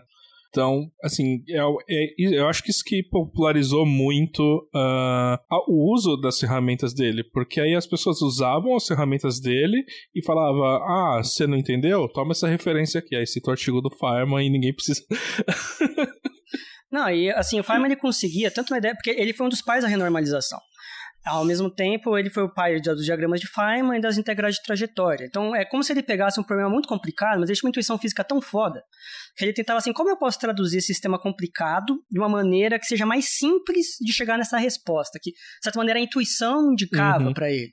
E aí ele conseguiu uma formulação simplificada de como chegar na resposta. Às vezes a, a, a, não estava demonstrado matematicamente que aquilo era possível, mas dava certo, deu certo com a renormalização, né? deu certo com os diagramas de Feynman, deu certo aí com a integral de trajetória. Então ele conseguiu uma espécie de atalho em que às vezes não, não é tão claro o a, a motivo fundamental, mas dava certo de maneira muito mais simples do que a alternativa con, contrária. É, aí a alternativa gente concorrente. que tá alguns anos depois, o que já foi provado a gente tem que tentar entender, porque é um... porque sim, né? Nossa, aí você toma na cabeça quando você vai entender, né? E aí, e aí, quando você faz esses integrais de trajetória, você tem outros métodos de fazer renormalização, né? Você tem lá as tais regularizações de dimensionais, umas coisas assim, que te dão caminhos a mais, né, para você domesticar, a sua teoria Domesticar ali, de modo que ela não fique, que ela não fique selvagem e apareça o a, a infinito parte e feia tal. pra debaixo do tapete. E aí vem talvez o último comentário, né? Porque nós, nós conseguimos uma teoria quântica de campos para o eletromagnetismo, a QED, que a gente falou bastante nesse episódio. Nós não temos tempo para falar da QCD, quando cromodinâmica quântica, que é a interação forte, mas temos uma teoria de quântica de campos você, para ela. antes de você falar essas coisas, deixa eu fazer um comentário. Senão que acho que é melhor Por acabar com o seu comentário do que com o meu. Por favor. É que o, o Feynman tem todos esses atributos físicos muito bons, mas acho que vale a pena citar aqui uma parte triste, que aparentemente ele era uma pessoa muito machista e é, fazia coisas muito ruins né, com as mulheres. Então, fica esse adendo aqui que tem esse porém. Então, Aliás, é o caso de a gente botar no, no- na referência, né? Tem um artigo que você falou sobre isso, né? Que, Uhum. que tinha lá. sim. A gente bota também esse lado negativo. Uhum. Então, volta o que você ia falar. Mas, mas só para finalizar, então a gente falou bastante da QED, eletrodinâmica quântica, eletromagnetismo tem uma boa descrição em teoria quântica de campos. Força forte também não é tão precisa quanto a QED, porque os, os- o seu sistema é muito mais poluído e as interações né, são muito mais não lineares ali. Mas nós nunca conseguimos fazer uma teoria quântica de campos para a gravidade. O tal do graviton com o spin 2 nunca apareceu ali. Por quê? Porque a teoria quântica da gravidade ela escapou a todas as tentativas de renormalização. Então a gente não consegue tirar esses infinitos, né? Então aparecem infinitos infinitos agora e cada infinito contribui mais e mais. É, assim, Imagina o o número de- tanto de regra do bolso que a gente tem pra tirar infinito, a gente não consegue fazer essa porcaria. Quão frustrante é isso? Pois é. Imagina, a gente, a gente conseguia tirar, apareciam infinitos infinitos, né? Agora aparece mais infinitos infinitos ainda, cada um contribuindo infinitamente mais que o outro. E aí é tanto infinito que as regras básicas de renormalização não são capazes de tirá-los, a conta continua dando infinito. Então, isso que bloqueia, assim como bloqueou por 20 anos a teoria quântica de campos nos anos 30, tá bloqueando a gente há 50 anos, sei lá, desde a, dos anos 50, 70 anos, que a gente nunca conseguiu avançar para a teoria quântica Eu jogaria uns gravitacional 100 de anos aí, desde a relatividade geral. É, então a gente, a gente não consegue avançar, é, porque. Então por isso que a gente fala que a nossa, a nossa teoria tem que ser renormalizáveis, é uma condição de. É, Uma condição sine qua non. sine qua non, que bonito, hein? Rapaz, De a sua teoria ser consistente. Uma teoria que não é renormalizável, ela não é consistente, quer dizer o quê? Ela dá resultados absurdos. por onde o Pedro andou enquanto a gente- infinitos. ele não tava gravando com a O gente, Pedro né? tá muito elegante, viu? Não, é, Do- é o, é dos o anos que eu da, conheci ele pra cá. da Marília Gabri Gabriela. Tinha que que ser ela um meme. fala isso. é minha referência Então, só quem mesmo. conseguir, quem conseguir re- renormalizar a teoria quântica gravitacional de campos aí vai ganhar um Nobelzinho. Ou manda pra gente por E- e-mail antes também. Ou manda pra gente Pedro primeiro, vai pra gente ler dar uma porque... e tal. Não, tem que estar escrito, com equações, explicando Olha, certinho. se tiver pode- tudo Passo a bonitinho escrito, ainda vai ser umas 200 páginas de teoria Ah, pesada na tua cabeça, assim. Não, eu, Ah, eu, na mas verdade, eu duvido que. Eu duvido que. Será? É. Será? Uma matemática assim que você nunca imaginou tão complexa, assim, vou gastar meu tempo pra coisa que eu não consigo entender. pô, É, tendo a chance de não ser nada, né? De ser É, bullshit. verdade, é verdade.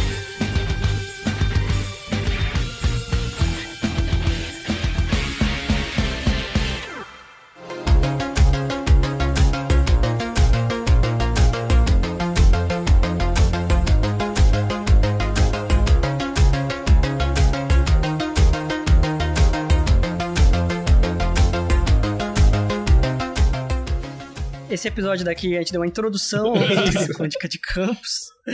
Ela é- é, se pareceu difícil, ela é pior do que pareceu. Ela é muito, Não dá pra explicar a, com palavras a frustração que você tem fazendo as contas. Uhum. Eu acho que tem no, no livro do, não é do Peskin, é o livro do, aquele do Nutshell lá, Quantum Field Theory Ah, do do Nutshell. Z. O Z, do Z. Eu acho que ele fala no- na introdução desse livro, que é um dos livros textos, ele fala assim, teoria quântica de campos provavelmente é a teoria mais difícil, assim, das teorias de física fundamental, tecnicamente falando. Assim. Ele fala assim que é uma teoria muito mais difícil, para a opinião do autor, do que, por exemplo, a relatividade geral, que já é uma teoria muito difícil. Então ele fala assim, a- é, essa daí é uma teoria das, das mais complexas que tem das físicas né, assim de altas energias básicas, sabe?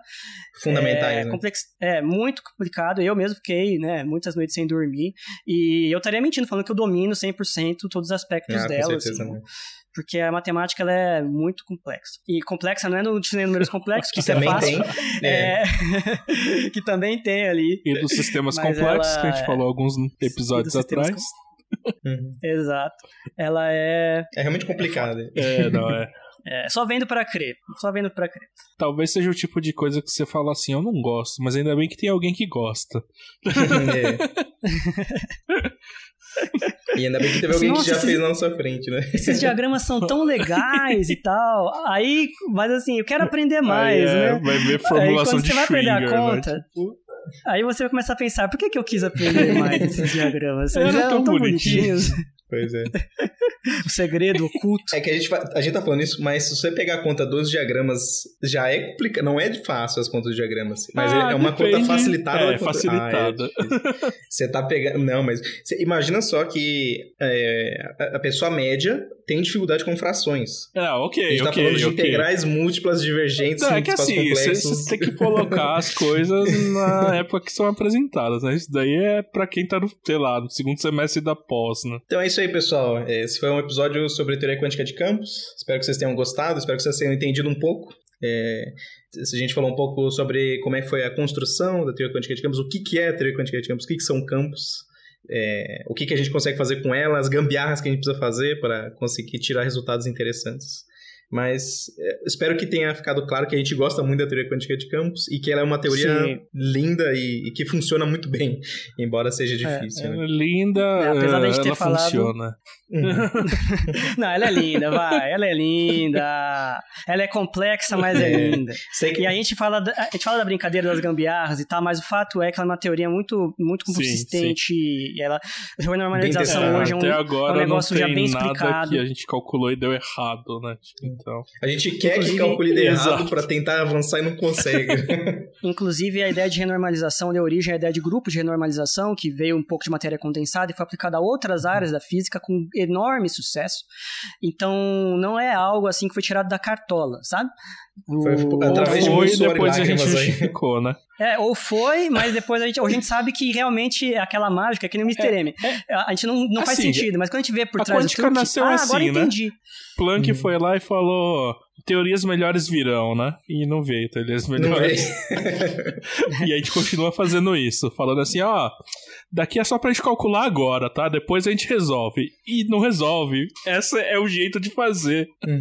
É quando você tá programando, você faz isso, né? Você faz assim, ah, vou fazer esse código feio aqui, e quando tiver mais tempo eu deixo mais bonitinho, mais eficiente. Aí 20 anos depois tá sempre o mesmo comentário ali, daqui a pouco eu faço. Tudo. Uhum. Não, aí volta pro, pra mais antigo pro Newton, né? Que hipóteses não fingam, né? Como as coisas se atraem. Não só botaram um campo, agora o campo é o elemento fundamental desse negócio, né? Então ele tá ali agora e não sai mais. Só piorou. Só piorou, é verdade. Boa. É, é, mais gira, né? Mais gira, né? Exato. Aí gira. Ah, Então é isso aí. Então, beleza, gente. Nos sigam nas nossas redes sociais, no Twitter, no Instagram, no Facebook. Mandem mensagens no nosso e-mail. Se Uhum. vocês tiverem dúvidas, su- sugestões de temas, notícias que vocês querem comentadas pela gente. Xingar quem fez teoria quântica de campos, que eu tô Isso. ligado que alguns de vocês provavelmente estão fazendo prova disso. Uhum. Eles não estão mais aqui mesmo, né? Então talvez eles não se ofendam tanto, né? Isso, é, também tem isso. É isso, gente. Obrigado por nos Um ouvir até a aqui. Obrigado, gente. Boa, bom dia pra vocês. Falou! Tchau, tchau. Falou.